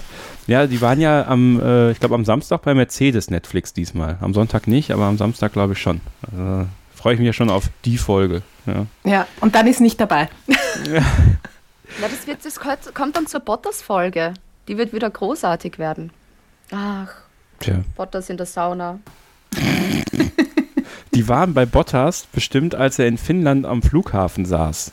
Äh, da haben sie ihn wahrscheinlich begleitet und dann, wie er da traurig am Flughafen sitzt, ganz alleine. Es gibt dann eine Einstellung, wie er ganz alleine am Terminal sitzt und ja, well, sometimes you sit here and then you don't know what to do. Das ist eh gemeint. Dann sitzt du dort und hast so viel Zeit zum Nachdenken. Und dann denkst du, also als Bottas denkst du sicher viel gerade nach. Ich glaube auch. Der Arme. Christian, äh, Thema Reifendrücke, es kam aus unserer Telegram-Gruppe. Ähm, könntet ihr im Podcast einmal hinterfragen, ob die jetzt meist höheren Reifendrücke Red Bull in die Karten spielen? Glaube mich zu erinnern, dass damals in Silverstone, als Max überraschend gewonnen hat, die Drücke auch erhöht wurden. Kann Red Bull besser mit höherem Luftdruck umgehen als Mercedes-Benz? Also die Theorie ist ja eigentlich die genau gegenteilige. Diese, diese Reifendruckmaßnahmen wurden ja alle eingeführt, weil man das oder weil jemand das Gefühl hatte, äh, dass Red Bull trickst und während des Rennens einen niedrigeren Reifendruck hat als die anderen. Oder es schafft von diesem Mindestreifendruck, der vor dem Rennen äh, ja ausgegeben wird von Pirelli, der wird vor dem Rennen noch, noch abgenommen. Im Baku bei diesen strittigen Rennen waren es, glaube ich, 20 PSI. Ähm, und die Theorie war, dass der halt zum Beispiel bei Mercedes während des Rennens höher steigt, als Red Bull das schafft, weil weniger Reif weniger Reifendruck. Ähm, weniger Reifendruck bedeutet halt äh, mehr Grip. Ähm, aber offensichtlich hat es denen ja nicht wahnsinnig wehgetan. Das haben wir jetzt gesehen. Erklären, warum es so ist, kann ich ehrlich gesagt nicht. Aber äh, was wir gesehen haben, hat denen das überhaupt nicht wehgetan. Die, die gegenteilige Theorie mit höherem Reifendruck, ähm, tja, weiß ich nicht. Äh, wie gesagt, es war eigentlich eher genau andersrum bisher in dieser Saison. Dass man eher gesagt hat, Red Bull schafft es irgendwie mit weniger Reifendruck zu fahren und haben da einen Vorteil. Okay, haben wir diese Fragen auch beantwortet. Ihr könnt jederzeit Fragen reinschicken. Wir versuchen sie immer einzubringen. Entweder bringen wir sie thematisch ein oder eben wie jetzt, dass ich die Frage gerade ausstelle. Ähm, ja, ihr wisst ja, wie ihr uns erreichen könnt. Ein Take haben wir noch. Ich würde gleich gerne noch über das Thema W-Series sprechen und über einen Tweet, den Frau Sophia Flörsch da losgelassen hat um da einfach mal so äh, abzuklopfen. Und ich finde es auch tatsächlich äh, ganz, ganz wichtig, da auch äh, die Meinung von, von Frauen, die wir jetzt auch endlich mal dann im Podcast haben, auch mit einfließen zu lassen. Deswegen bleibt dran, hier bei Starting Grid, dem Formel 1 Podcast auf meinsportpodcast.de. Ein letztes Mal zurück hier bei Starting Grid, dem Formel 1 Podcast auf meinsportpodcast.de. Am Wochenende konnte Alice Paul das erste Rennen der W-Series im Rahmen der Formel 1 gewinnen. Das ist eine neue Zeitrechnung, die für die Serie beginnt. Wir hatten vor einiger Zeit Matt Bishop zu Gast in einer Interview-Trilogie. Das war der ehemalige Kommunikationschef der W-Series. Das Interview empfehle ich euch sehr, sehr herzlich nach wie vor. Also man kann sich alle drei Teile immer wunderbar anhören, aber gerade im dritten Teil geht es dann auch um die W-Series und wie wichtig das äh, für ihn, für David Coulthard, der ja auch Mitinitiator der Serie ist, war, das Ganze aufzubauen, um Frauen eine Plattform zu geben, im Motorsport Fuß zu fassen über die Art und Weise, wie sie Fuß fassen, ähm, ich glaube, darüber kann man tatsächlich streiten. Also ähm, der, der Grund, Grundgedanke der W-Series, äh, viele Frauen in den Motorsport zu bringen, ist richtig, meiner Meinung nach. Der Anreiz müsste aber höher sein, die Möglichkeiten wirklich zu schaffen, dann auch den nächsten Schritt gehen zu können.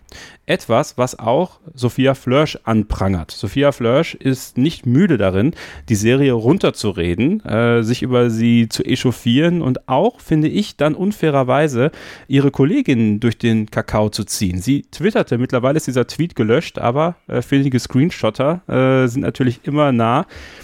Die Gewinnerin des gestrigen Rennens war 28 Jahre alt das äh, Durchschnittsalter auf dem Podium, Fragezeichen, keine Chance gegen Männer in höheren Klassen zu äh, anzutreten. Am Ende bekommt man 15 Superlizenzpunkte für was genau? Und alles, was das Publikum sieht, ist, dass Frauen einfach zu langsam sind. Das ist die einzige, das ist das ein, der einzige Beweis, der die, was die W-Series uns hier zeigt. Ich habe das jetzt übersetzt, schlecht übersetzt, aber ihr wisst, äh, glaube ich, was der Tenor ist. Also, sie kritisiert erneut die W-Series, sie kritisiert erneut die Art und Weise, wie sie funktioniert. Ähm, erstmal, Caro, Beate, habt ihr euch die W-Series angeguckt am Wochenende? Und wie findet ihr solche Äußerungen dann im Umkehrschluss? Also helfen tut sie damit niemandem. Zugegebenermaßen muss ich sagen, ich habe es mir nicht angeschaut, weil das Wetter einfach irrsinnig schön war. Ja. Und ich war wirklich viel lieber draußen.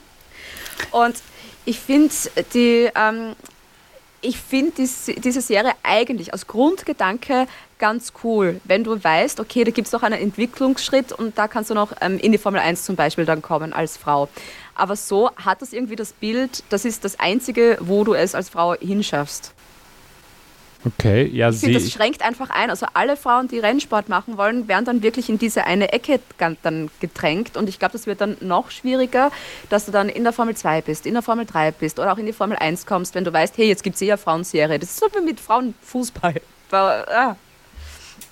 Den, den Punkt sehe ich tatsächlich total, weil in, im Formelsport ist es unglaublich schwer für eine Frau, sich da durchzusetzen. Sophia ja. Flörsch ist Formel 3 gefahren, Tatjana Calderon ist Formel 2 gefahren, mit der haben wir auch schon mal hier im Podcast gesprochen, in unserer Serie Women in Motorsports. Da hat sie auch darüber geredet, dass es einfach schwer ist, das Geld zu organisieren dafür, weil es unglaublich teuer ist, dort zu fahren. Ähm, Andererseits, äh, in der W-Series fährt mit Beizke Fisser zum Beispiel ja auch eine Teamkollegin von Sophia Flörsch im Richard Mille äh, Le Mans-Team sozusagen, also äh, um da auch in anderen Bereichen dann auch gegen Männer zu fahren. Ähm, ich, ich weiß nicht, Christian, ähm, wie hast du das wahrgenommen? Äh, diese Kritik von Sophia Flörsch, die ja, finde ich, dann auch so ein bisschen ihre Kollegin Alice Paul so ein, also in so eine Ecke stellt, sagen, ja, was ist, wo, was ist denn so wichtig daran, dass die Frau 28 ist? Jetzt mal so äh, als Beispiel dafür. Wen interessiert ja. das? Gut, jetzt wollen wir mal nicht zu, zu dünnhäutig sein. Ich bin auch ein großer Fan davon, dass man ein bisschen was schon aushalten muss in, in der heutigen Zeit. Was mich ehrlich gesagt sehr stört äh, an diesem Tweet von Sophia Flösch ist, dass sie ihn gelöscht hat, nachdem Matt Bishop, der Kommunikationschef der W-Series, da ein bisschen Konter gegeben hat. Ähm, ich finde es, auch wenn man der Meinung vielleicht gar nicht zustimmt, äh, tue ich nämlich nicht, ähm, aber ich finde es ein bisschen billig, wenn man beim ersten Gegenwind sofort einen Tweet löscht. Also es spricht jetzt nicht für Charakter und Persönlichkeitsstärke, um ehrlich zu sein. Ähm, das ist das eine, die W-Series. Ich verstehe auch die Argumente von beiden Seiten irgendwo. Einerseits ähm, finde ich, dass die Sophia Flörsch sogar irgendwo einen Punkt hat. Ja, ich meine, es ist ein altes Podium ähm, und wahrscheinlich nicht die, ähm, es sind wahrscheinlich nicht die Frauen dabei, die die nächsten in der Formel 1 sein werden. Auf der anderen Seite habe ich das Gefühl, dass es für sehr viele Mädels halt irgendwie eine Möglichkeit schafft, einen Einstieg in diesen Sport zu finden, den sie sonst vielleicht nicht finden würden. Und das ist grundsätzlich gut. Ich, ich war zum Beispiel auch, und das ist, glaube ich, ein, ein, es ist grundsätzlich, glaube ich, ein sehr ähnliches Thema. Ich war jahrelang in meinem Leben eigentlich immer ein Gegner der Frauenquote, weil ich gesagt habe, ich fände es viel besser, ähm, wenn Frauen aus eigenem, aus eigenem Antrieb, aus eigener Leistung heraus das schaffen. Tatsache ist aber, dass du, glaube ich, die Quote brauchst, um überhaupt die Chancengleichheit mal herzustellen irgendwie. Und ich glaube, dass vielleicht die W-Series da eine ähnliche Rolle hat im Motorsport irgendwie, dass du sagst, so damit du überhaupt mal genug Mädels reinkriegst, ähm, braucht es halt vielleicht eine Zeit lang. Und irgendwann vielleicht braucht man sie auch nicht mehr. Also ich, ich kann beide, beide Seiten des Arguments ein bisschen nachvollziehen. Ich tue mich da sehr schwer, mich klar auf eine Seite zu positionieren, um ehrlich zu sein. Ich glaube, da die große Frage ist, in welche Richtung entwickelt sich die W-Series dann im Endeffekt dann weiter? Ist das jetzt was, wo du dann stehen bleibst bei deiner Karriere oder gibt es dann wirklich die Möglichkeit, dass du dann noch weiterkommst? Und da, hab, da das ist, ist es halt noch viel zu früh, weil es ist jetzt, hat gerade das begonnen. Ja, gut, begonnen ist relativ. Also die, die Serie gibt es ja an und für sich schon länger. Also im Kosmos der Formel 1 ist sie dafür aber jetzt angekommen. Ich glaube, ja. das ist schon mal der erste wichtige Schritt, dass sie in, dieser, in diesem Rahmen stattfindet. Und eine Idee, die mir kam, war, die Meisterin der W-Series bekommt quasi, also der nächste Schritt müsste ein Formel 3-Cockpit sein. So, und das bekommt sie für ein Jahr komplett bezahlt. Mit Test, mit Simulator, mit allem. Das bekommt sie von der FIA bezahlt, meiner Meinung nach. Und dann hat sie ein Jahr Zeit, sich so zu etablieren, in der Hoffnung, dass sie sich wirklich etabliert und dann die Möglichkeit gibt, dass Sponsoren auf sie zukommen, dass sie sich dann ab dann quasi ähm, das weiterfinanzieren kann. Also in gewisser Weise ein Stipendium für die Formel 3. Wäre das fair? Wäre das in Ordnung? Wäre das ein, eine Lösung für euch, wo ihr sagt, okay, das wäre dann der nächste Schritt, den man machen kann? Oder ist das dann auch wieder zu gönnerhaft quasi? Ich habe jetzt die ganzen Fahrerinnen tatsächlich jetzt nicht so im Blick und wie alt die sind, aber möchtest du dann zum Beispiel, wenn du 28 bist, mit, weiß nicht, 15-Jährigen fahren? Naja, der Formel 3? Naja, aber du fährst halt Formel 3, also das ist der nächste ja. Schritt. Also wenn du, wenn du in die Formel 1 möchtest, musst du halt irgendwo durch. Also direkt ins Formel 1 aber Cockpit kommst du Mir wäre das zu blöd, ehrlich gesagt, mhm. mit 28 dann in einer Serie zu fahren mit 15-Jährigen. Und ich denke, ich hätte das schon viel früher machen können. Eben deshalb auch der Gedanke, es kommt auf die Weiterentwicklung drauf an, was kommt da eben danach. Vielleicht, dass es in, in ein paar Jahren, dass da das dann eine coole Option ist. Aber eben, wenn du, da gehe ich Langstrecken Sport. Also wirklich DTM oder sonst Le Mans oder sonst irgendwas, bevor ich mit, was nicht, 15-Jährigen in einer Serie dann fahre. Du kannst ja auch wie Sophia Flöschen DTM einfach hinten rumfahren, das kann man machen. Kann man auch machen. Sorry. Aber also vielleicht muss man auch ein bisschen die, die Erwartungshaltung ändern. Ja, ich habe, äh, was war das für, es war irgendein Podcast, den ich kürzlich gehört habe. Ich weiß jetzt nicht mehr, wer den Satz gesagt hat.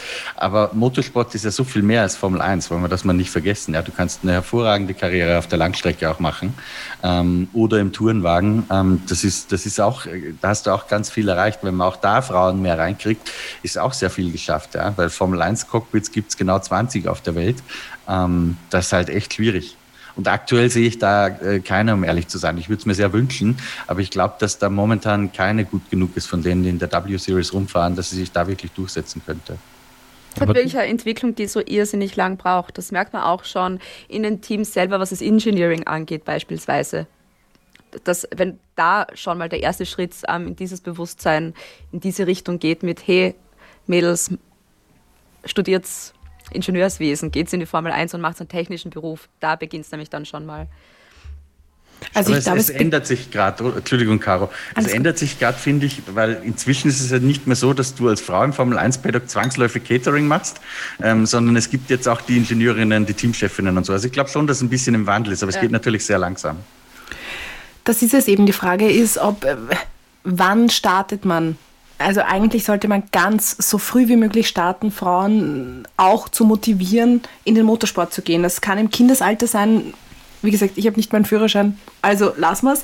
Aber wie gesagt, ganz weit vorne und ganz, ganz früh sagen, ihr könnt das auch machen. Ja? Und dann, wenn man gleichberechtigt arbeitet, gibt es dann diese V-Series nicht, ja, weil dann hat auch eine Frau die Chance, in die Formel 3 zu kommen und dann auch in die DTM oder in, in die European Le Mans Serie oder wo auch immer. Also ich glaube, da muss man und das wird aber nicht nächstes Jahr, das wird wahrscheinlich nicht in den nächsten fünf Jahren gelöst werden. Das ist, glaube ich, ein großes Generationending, dass man da diese Unterscheidung irgendwann mal nicht mehr macht, sondern ist das ein guter, ist das eine gute Rennfahrerin oder ein guter Rennfahrer?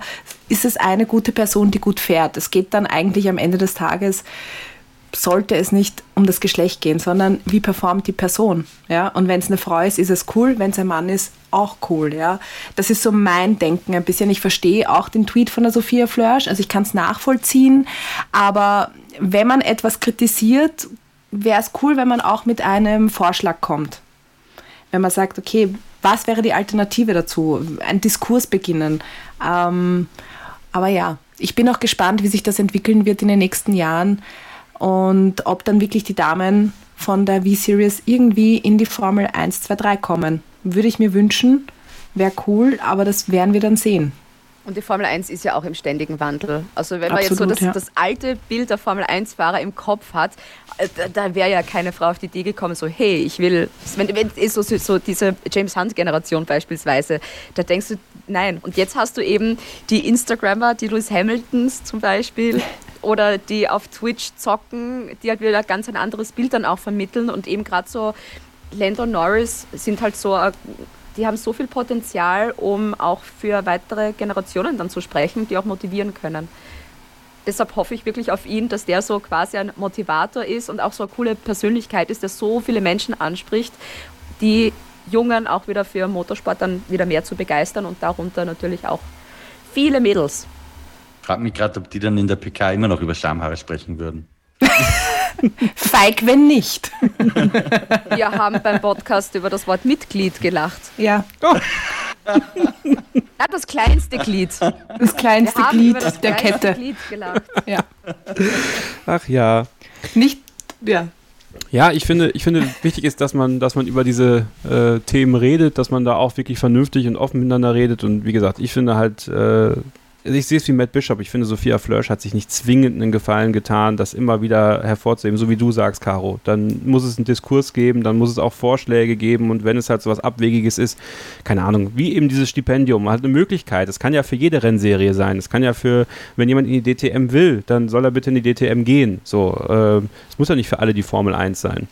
Weil dann ist es natürlich tatsächlich so, wenn man dann, wenn man dann euch auch zuhört, und das ist mir jetzt gerade in der Reflexion, glaube ich, ganz wichtig, dann ist die W-Series vielleicht eben nicht genau das Statement, was man setzen sollte, um eben für die Gleichberechtigung äh, zu, zu stehen, weil dann bist du wirklich schnell dabei, dass du die Frauen abschiebst und sagst, okay, da ist eure Rennserie, fahrt mal da ein Jetzt bisschen im geht's Kreis. Ja, Was wollt ihr mehr? genau, hier, jetzt dürft ihr fahren, dürft ins Formel 1 Paddock und freut euch drüber. Ja, also ähm, ist, ist glaube ich, was. Ich- Bitte? Ich glaube, was man an dem, an dem Tweet von, von der Sophia Flörsch auch schwierig finden kann, ist irgendwie, dass das ja so ein bisschen im Subtext mitschwingt. Das macht's wie ich, ich habe es geschafft. Und äh, da muss man halt ehrlicherweise sagen, naja, geschafft, hm, wenn man sich so anschaut, wo's- wie es in der DTM jetzt läuft, schwierig. Ja, nicht nur Aber sie ist in DTM. der DTM. Das Ja. schon, ja. Ja. Sehr gut finanziert, wo, wo man hinterfragen könnte, ob das wegen sportlicher Leistungen passiert ist oder nicht. Ja, und wenn man, wenn man wirklich böse ihre, ihre Bilanzen mal auseinander nimmt, dann äh, ist in der Formel 3 auch Essig gewesen. Ne? Also es ist. Ja, Er hat einen tollen, tollen Unfall gehabt in Macau. Ich meine, das, das, so ehrlich muss man sein. Ähm, der hat ihre Karriere ermöglicht erst. Das ist so, weil da ist sie ins, ins Rampenlicht gestiegen irgendwie und sie hat das dann sehr geschickt äh, mit ihrem Vater äh, geschafft, sich selbst zu inszenieren. Ähm, und das ist irgendwie auch Leistung, ja. Also vielleicht jetzt nicht unmittelbar auf der Rennstrecke, aber ist, natürlich spielt da sehr viel im Hintergrund mit. Und das haben sie in dem Sinn gut gemacht, weil eine der größten Herausforderungen ist, Geld aufzutreiben, um so eine Karriere zu finanzieren. Das haben sie sehr, sehr, das haben sie sehr, sehr gut geschafft. Besser als viele junge Männer, die wahrscheinlich begabter sind und es nicht so weit geschafft haben. Dann lassen wir das Thema W-Series für den Moment hinter uns. Wir werden das natürlich weiter beobachten, den Diskurs gerne auch äh, weiter fortführen. Also ich glaube, alles, was wir da tun können, um, um da auch das, äh, das Thema Frauen im Motorsport voranzutreiben, können wir hier machen. Ich äh, werde bald wieder eine Staffel Women in Motorsports hier aufnehmen, dann wieder mit jungen, aufstrebenden äh, Motorsport-Talentinnen, sagt man das, weiß ich nicht, äh, weiblichen Motorsport-Talenten äh, aus vielen verschiedenen Rennserien. Freue ich mich schon sehr drauf. Zum, zum Beispiel Beate und Caro, die Tom Clarkson ablösen, oder? Würde ich auch sagen. Voll schön. Vielleicht können, vielleicht können Und es ist, äh, es ist nicht Talentin, es ist ja das Talent. Ich habe Ja. gerade drüber nachgedacht. Es ist nicht der und nicht die Talent, sondern das Talent. Es ist eine Sache. Es ist eine, eine Sache, sehr gut. Du musst, es, du musst es nicht gendern. Okay, gut. Gibt es was Neutraleres als Talent? Weiß ich Ja, nicht. das Ja. Das Wort Talent. Stimmt, wenn man das wirklich mal so, äh, wenn man das wirklich mal so etymologisch äh, betrachtet, tatsächlich nicht. Ja. Dann ist es wirklich ein sehr universelles Wort, was wunderschön ist eigentlich. Ähm, ja, lasst uns auf das vorausschauen, was am Wochenende passiert. Großer Preis von Österreich, volles Haus, äh, Regen laut Beates Mu Regen laut Beates Mutter. Ähm, das ist natürlich schade für die Holländer, die werden dann pitchnass, aber werden trotzdem wahrscheinlich den Sieg von Max Verstappen feiern können. Ähm, Und Andreas Gabalier singt die Hymne wahrscheinlich. Na, bitte oder? nicht Da. Ah. Bitte nicht. Experten für Frauenthemen. Ich wollte es erstmal sagen, geh scheißen. Also es ist wirklich, also Andreas Gabalier, ich finde das immer gut, wenn man Aushilfsnazis äh, eine Plattform bietet in der Formel 1. Man macht, man macht Re-Race as One, man kämpft für Diversität, Gleichberechtigung und alles und dann kommt Andreas Gabalier und macht die Steiermark-Hymne vom Band. Ja, also nicht, mal, nicht mal live als, gesungen. als Ganz Aussichtsnazi zu, zu bezeichnen, ist, ist sehr hart, finde ich, Kevin. Ich habe tatsächlich, weil wir vorhin, ich weiß gar nicht, ob im Off oder im Podcast, ähm, über, über Selfies gesprochen haben. Ich habe eins mit Andreas Gabalier, ich weiß nicht, vor ein paar Jahren beim Grand Prix Schäm von. Österreich tatsächlich. Und bin ich zu ihm hingegangen und habe gesagt, du, ich finde die eigentlich scheiße, aber meine Mama mag dich, können wir ein Selfie machen. Und hat er gemacht. Ich würde gerne wissen, wie war seine Reaktion drauf? Hat er es War gemacht? eigentlich, ja, ja, war, er war Ah. cool. Also, das ist ja, glaube ich, nicht zum ersten Mal, dass ihm das passiert ist. Da kann ich auch eine, da kann ich auch eine Geschichte erzählen. Ich habe in meinem Leben, als ich noch äh, einen privaten Instagram-Account hatte, habe ich ein Like von Lewis Hamilton bekommen. Ein Like von Lewis Hamilton. Pass auf. Und zwar hat er damals noch seine Monster Energy Dosen rausgebracht, diese seine Sonderedition. Äh, also hat er eine bekommen. Und dann habe ich dann geschrieben so, äh, ja, eigentlich finde ich Lewis Hamilton überhaupt nicht gut. Also ich mag ihn gar nicht, aber das Zeug, was, was hier mit seinem Namen rauskommt, finde ich eigentlich ganz lecker, ne? Hat er mir, hat er mir ein Like gegeben. Ja, das war, äh, und ja, da war ich schon ein bisschen stolz auf mich auch. Danach habe ich dann Ich Instagram ja, auch beendet. ich habe ihn ja letzte Woche in der Pressekonferenz gefragt, äh, wie er das Like gemeint hat oder das, äh, das äh, wie sagt man, Facepalm-Emoji beim, beim Rennkalender. Kann ihn ja diese Woche fragen, wie das gemeint war mit diesem Like für dich. Und pass auf, daran kann er sich besser erinnern als an den Facepalm, weil es damit Monster Energy zu tun hatte. Da freut sich der Sponsor ganz besonders. So, wir schweifen nicht weiter ab, Freunde. Wir kommen jetzt auf das, was am Wochenende ist. Ähm, von wem erwartet ihr eine dermaßen Steigerung von im Vergleich zu letzter Woche? Ocon, Okay. der wird den Alonso in die Tasche stecken beim Österreich Grand Prix. Werf Ricciardo in die Runde. Ich glaube, also sehr viel schlechter kann es ja nicht werden. Verschrei's nicht. Oi. Und verschrien. Ich sag ähm, Leclerc. Leclerc, Steigerung von Leclerc. Also, weil Ja. also das Rennen an und für sich war ja schon eine Steigerung Ja, im aber Rennen. er Ne? kann noch ein bisschen besser werden. Besseren Start. Na, und Gasly wird, glaube ich, auch ganz gut performen, wenn er nicht wieder rauskommt. Äh, Und Gasly wird sich, Gasly wird sich definitiv steigern. Der kommt in die Wertung. Äh, ich werfe Valtteri Bottas in den Raum. Ich möchte, dass Valtteri Bottas äh, dann doch nochmal zeigt, dass er bei Mercedes bleiben möchte, dass er äh, bereit ist, auch äh, in den Infight mit Lewis Hamilton nochmal zu gehen, dass er sich ein bisschen zusammenreißt, so hart es klingt, äh, und sich nicht mehr so von, von äußeren Umständen vielleicht beeinflussen lässt und äh, ja, vielleicht das, was er letztes Jahr geschafft hat, nämlich den großen Preis von Österreich zu gewinnen, wiederholen kann. Es wird schwer. Äh, Red Bull hat leider ein sehr, sehr gutes Paket, aber wir haben zum Beispiel auch eine Reifenstufe äh, weicher an diesem Wochenende, C3, C4, C5. Wenn es regnet, ist das eh obsolet. Also vielleicht wird das gar kein Thema sein, aber ich wollte es euch nur gesagt haben. Und ähm, ja, alles weitere werden wir am Wochenende sehen. Äh, die Formula One Mädels werden vor Ort sein. Wenn ihr am Campingplatz seid, äh, werden sie euch über den Weg laufen. Jetzt habt ihr ja auch. Hallo, ja. Ja, sagt, sagt's Hallo. Ja. Wir haben, wir haben Pickerl mit. Ja, wir verschenken Pickerl Wir verschenken Pickerl. mit Inspirational Quotes. Versteht man Pickerl in Deutschland? ja, das ist doch Sticker, Sticker. ne? Ja. Ich kenne nur Pickerl, wenn ich in Österreich über die Autobahn fahren möchte. Das ist, äh, Das ist auch wichtig, ja. Ah, das haben wir nicht. Obwohl, das wäre eigentlich ganz witzig, so eine Formula One-Vignette. Für heute haben wir viele Ideen. Warte, ich hol wieder einen Notizblock Ja. von heute. Nein, unser Sticker ist auch eine Vignette und fertig. Sag, Sagen wir jedem, ihr könnt ja damit auf der Autobahn fahren. Klebt es aufs Auto. Ja. Ähm, ja, und äh, ähm, wir tippen das Ganze natürlich noch, ne? Also wie das hier gute Tradition ist, gibt es noch ein paar Tippfragen. Letzte Woche übrigens äh, wurde darauf angesprochen, dass ich doch bitte auch die Tipps der letzten Woche auflöse. Stefan Ehlen ist am nächsten dran gewesen mit dem Podium Verstappen, Hamilton, Leclerc. Ich hatte äh, Hamilton, Verstappen, Perez und Inga Stracke hatte Bottas, Verstappen, Hamilton. Also Stefan Ehlen hat da die Punkte gemacht äh, und jetzt bin ich mal gespannt, was wir hier alle so uns zusammentippen werden. Das Ganze natürlich auch ein bisschen zum Spaß, deswegen äh, seht mal zu, was ihr da so in den Raum werft. Also, wir fangen mal mit den Sonderfragen an, bevor wir zu den ersten dreien und der Pole Position kommen. Regen am Sonntag, ja oder nein? Ja. Die Mama hat gesagt, ja. Christian, was sagst du? Ja, ich, der, der Wunsch ist da. Okay, dann sage ich nein, weil wenn irgendjemand sagt, es regnet, dann regnet es einfach nicht. Hm. Aber das nehme ich in Kauf. Kommt George Russell in die Punkte? Ja. Nein, Alter, Caro.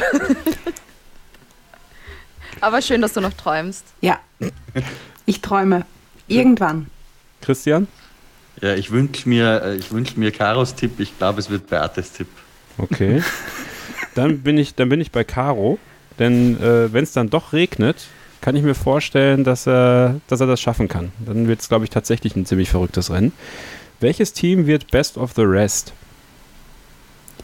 Definiere the rest eigentlich. Äh, ja, hinter Red Bull und Nimm- Mercedes. Also das erste, aus, okay. das erste Team, was hinter Red Bull und Mercedes. Kann auch der dritte dann sein auf dem Podium, logischerweise. Alpha Tauri.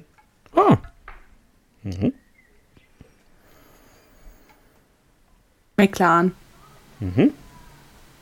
Konventionell. Ich, ich glaube auch McLaren, weil die, die Reifen sind ja dieses Wochenende, glaube ich, weicher, richtig? Ja. Ja, das liest meiner Meinung nach dann Ferrari aus. Dann, dann würde ich auf McLaren tippen. Ich sag mal Ferrari. Wenn es regnet, wenn es regnet, wenn's, na, wenn's, wenn's, wenn's regnet, dann könnte Carlos Sainz, glaube ich, ganz gut aussehen. Das, das liegt ihm, das ist so ein bisschen, bisschen, bisschen Rallye-Fahren da äh, in Österreich. Also ich sag mal Ferrari. So, und dann noch die ersten drei und die Pole Position. Drei ist ist schwierig, gell? Ja, klar. Pole Position. Darf ich anfangen? Ja, bitte, bitte. Pole Position, sag ich, wird ah, Verstappen. Mhm. Dann erster wird Verstappen, zweiter Bottas, dritter Perez, weil beim Hamilton irgendwas schief geht. Mhm. Caro? So, wir gehen jetzt mal davon aus, das wird ein absolutes Crazy Race, weil es regnen wird. Das müssen wir mal manifestieren. Schumacher auf eins. Nein, das so übertreiben wir nicht. Nicht super crazy. Ähm, Pole, also nein, warte. Pole wird Hamilton. Dann gewinnt Verstappen, Perez, Norris. Das ist jetzt nicht so crazy, ne? Nein, überhaupt nicht. Aber das ist eigentlich das Realistischste, wenn es regnet. Ich weiß es nicht. Aber passt auf jeden Fall zu deinem Tipp Best of the Rest, ne? Ist dann McLaren. Sonst würde ich ja sagen, George Russell auf drei, aber übertreiben wir nicht. Ja, okay, Irgendwann. ein bisschen zu hoch Irgendwann, gegriffen. Leute. Christian? War auch langweilig. Ich glaube, Verstappen auf Pole und im Rennen, glaube ich, Verstappen, Perez, Hamilton. Das ist ein bisschen mutig, weil ich sage, Perez schlägt Hamilton. Aber ja, meine Tipps sind ja eh immer falsch, das wissen wir inzwischen. Ich sag auch Paul Verstappen und äh, das Podium sind Verstappen, Bottas und Sainz, weil Perez Hamilton rausschießt beim Start. Und damit haben wir dann, damit haben wir dann, Das äh, war die Order. das war die Order, genau. Raus. Please make it happen. Toto. So, vielen lieben Dank. Raus. Wäre ja Spielberg. Es war mir ein Fest. Es hat sehr viel Spaß gemacht. Ein bisschen, äh, bisschen eine andere Ausgabe als sonst, aber ich habe es äh, sehr genossen. Vielen Dank an Beate und Caro vom Formula One Podcast, den ihr jetzt am besten in der Podcast-App eurer Wahl abonniert und dann auch da keine Folge verpasst. Sehr, sehr spannende Gäste, sehr, sehr spannende Einblicke. Schön, dass ihr dabei wart. Dankeschön. Danke für die Einladung. Vielen Dank. Sehr gern. Christian Immervoll, dir natürlich auch vielen Dank, ne? Es war sehr schön, es hat mich sehr gefreut. Du sagst das Falsche. Du musst immer das Gleiche sagen, wenn ich, wenn ich mich bedanke. Aber äh, nein, ich, ich möchte nicht mehr bitte gerne sagen, weil ich finde das Nein. überheblich, als würde ich dir einen Gefallen damit tun, dass wir hier diskutieren. Deswegen möchte ich das jetzt abschaffen. Erstens tust du das und zweitens müssen wir doch irgendwann auch mal Merchandise verkaufen und dann ist eine Bitte gerne Tasse doch genau das Richtige. Ja, aber dann ist besser, wenn ich sage irgendwie Servus. oder so, oder? Im Ich kann euch gern die Caro ausborgen. Du hast sicher irgendeine schlechte Verabschiedungsfloskel. Ja, ich, äh, ciao Kakao. Bis Baldrian kann ich euch anbieten, sonst für den Rest muss ich meine, Ex- meine Word-Datei öffnen.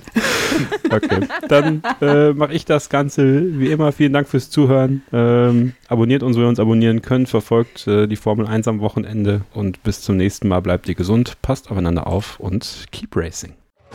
Starting Grid, die Formel 1 Show mit Kevin Scheuren in Zusammenarbeit mit motorsporttotal.com und Formel1.de. Keep racing. Auf meinsportpodcast.de.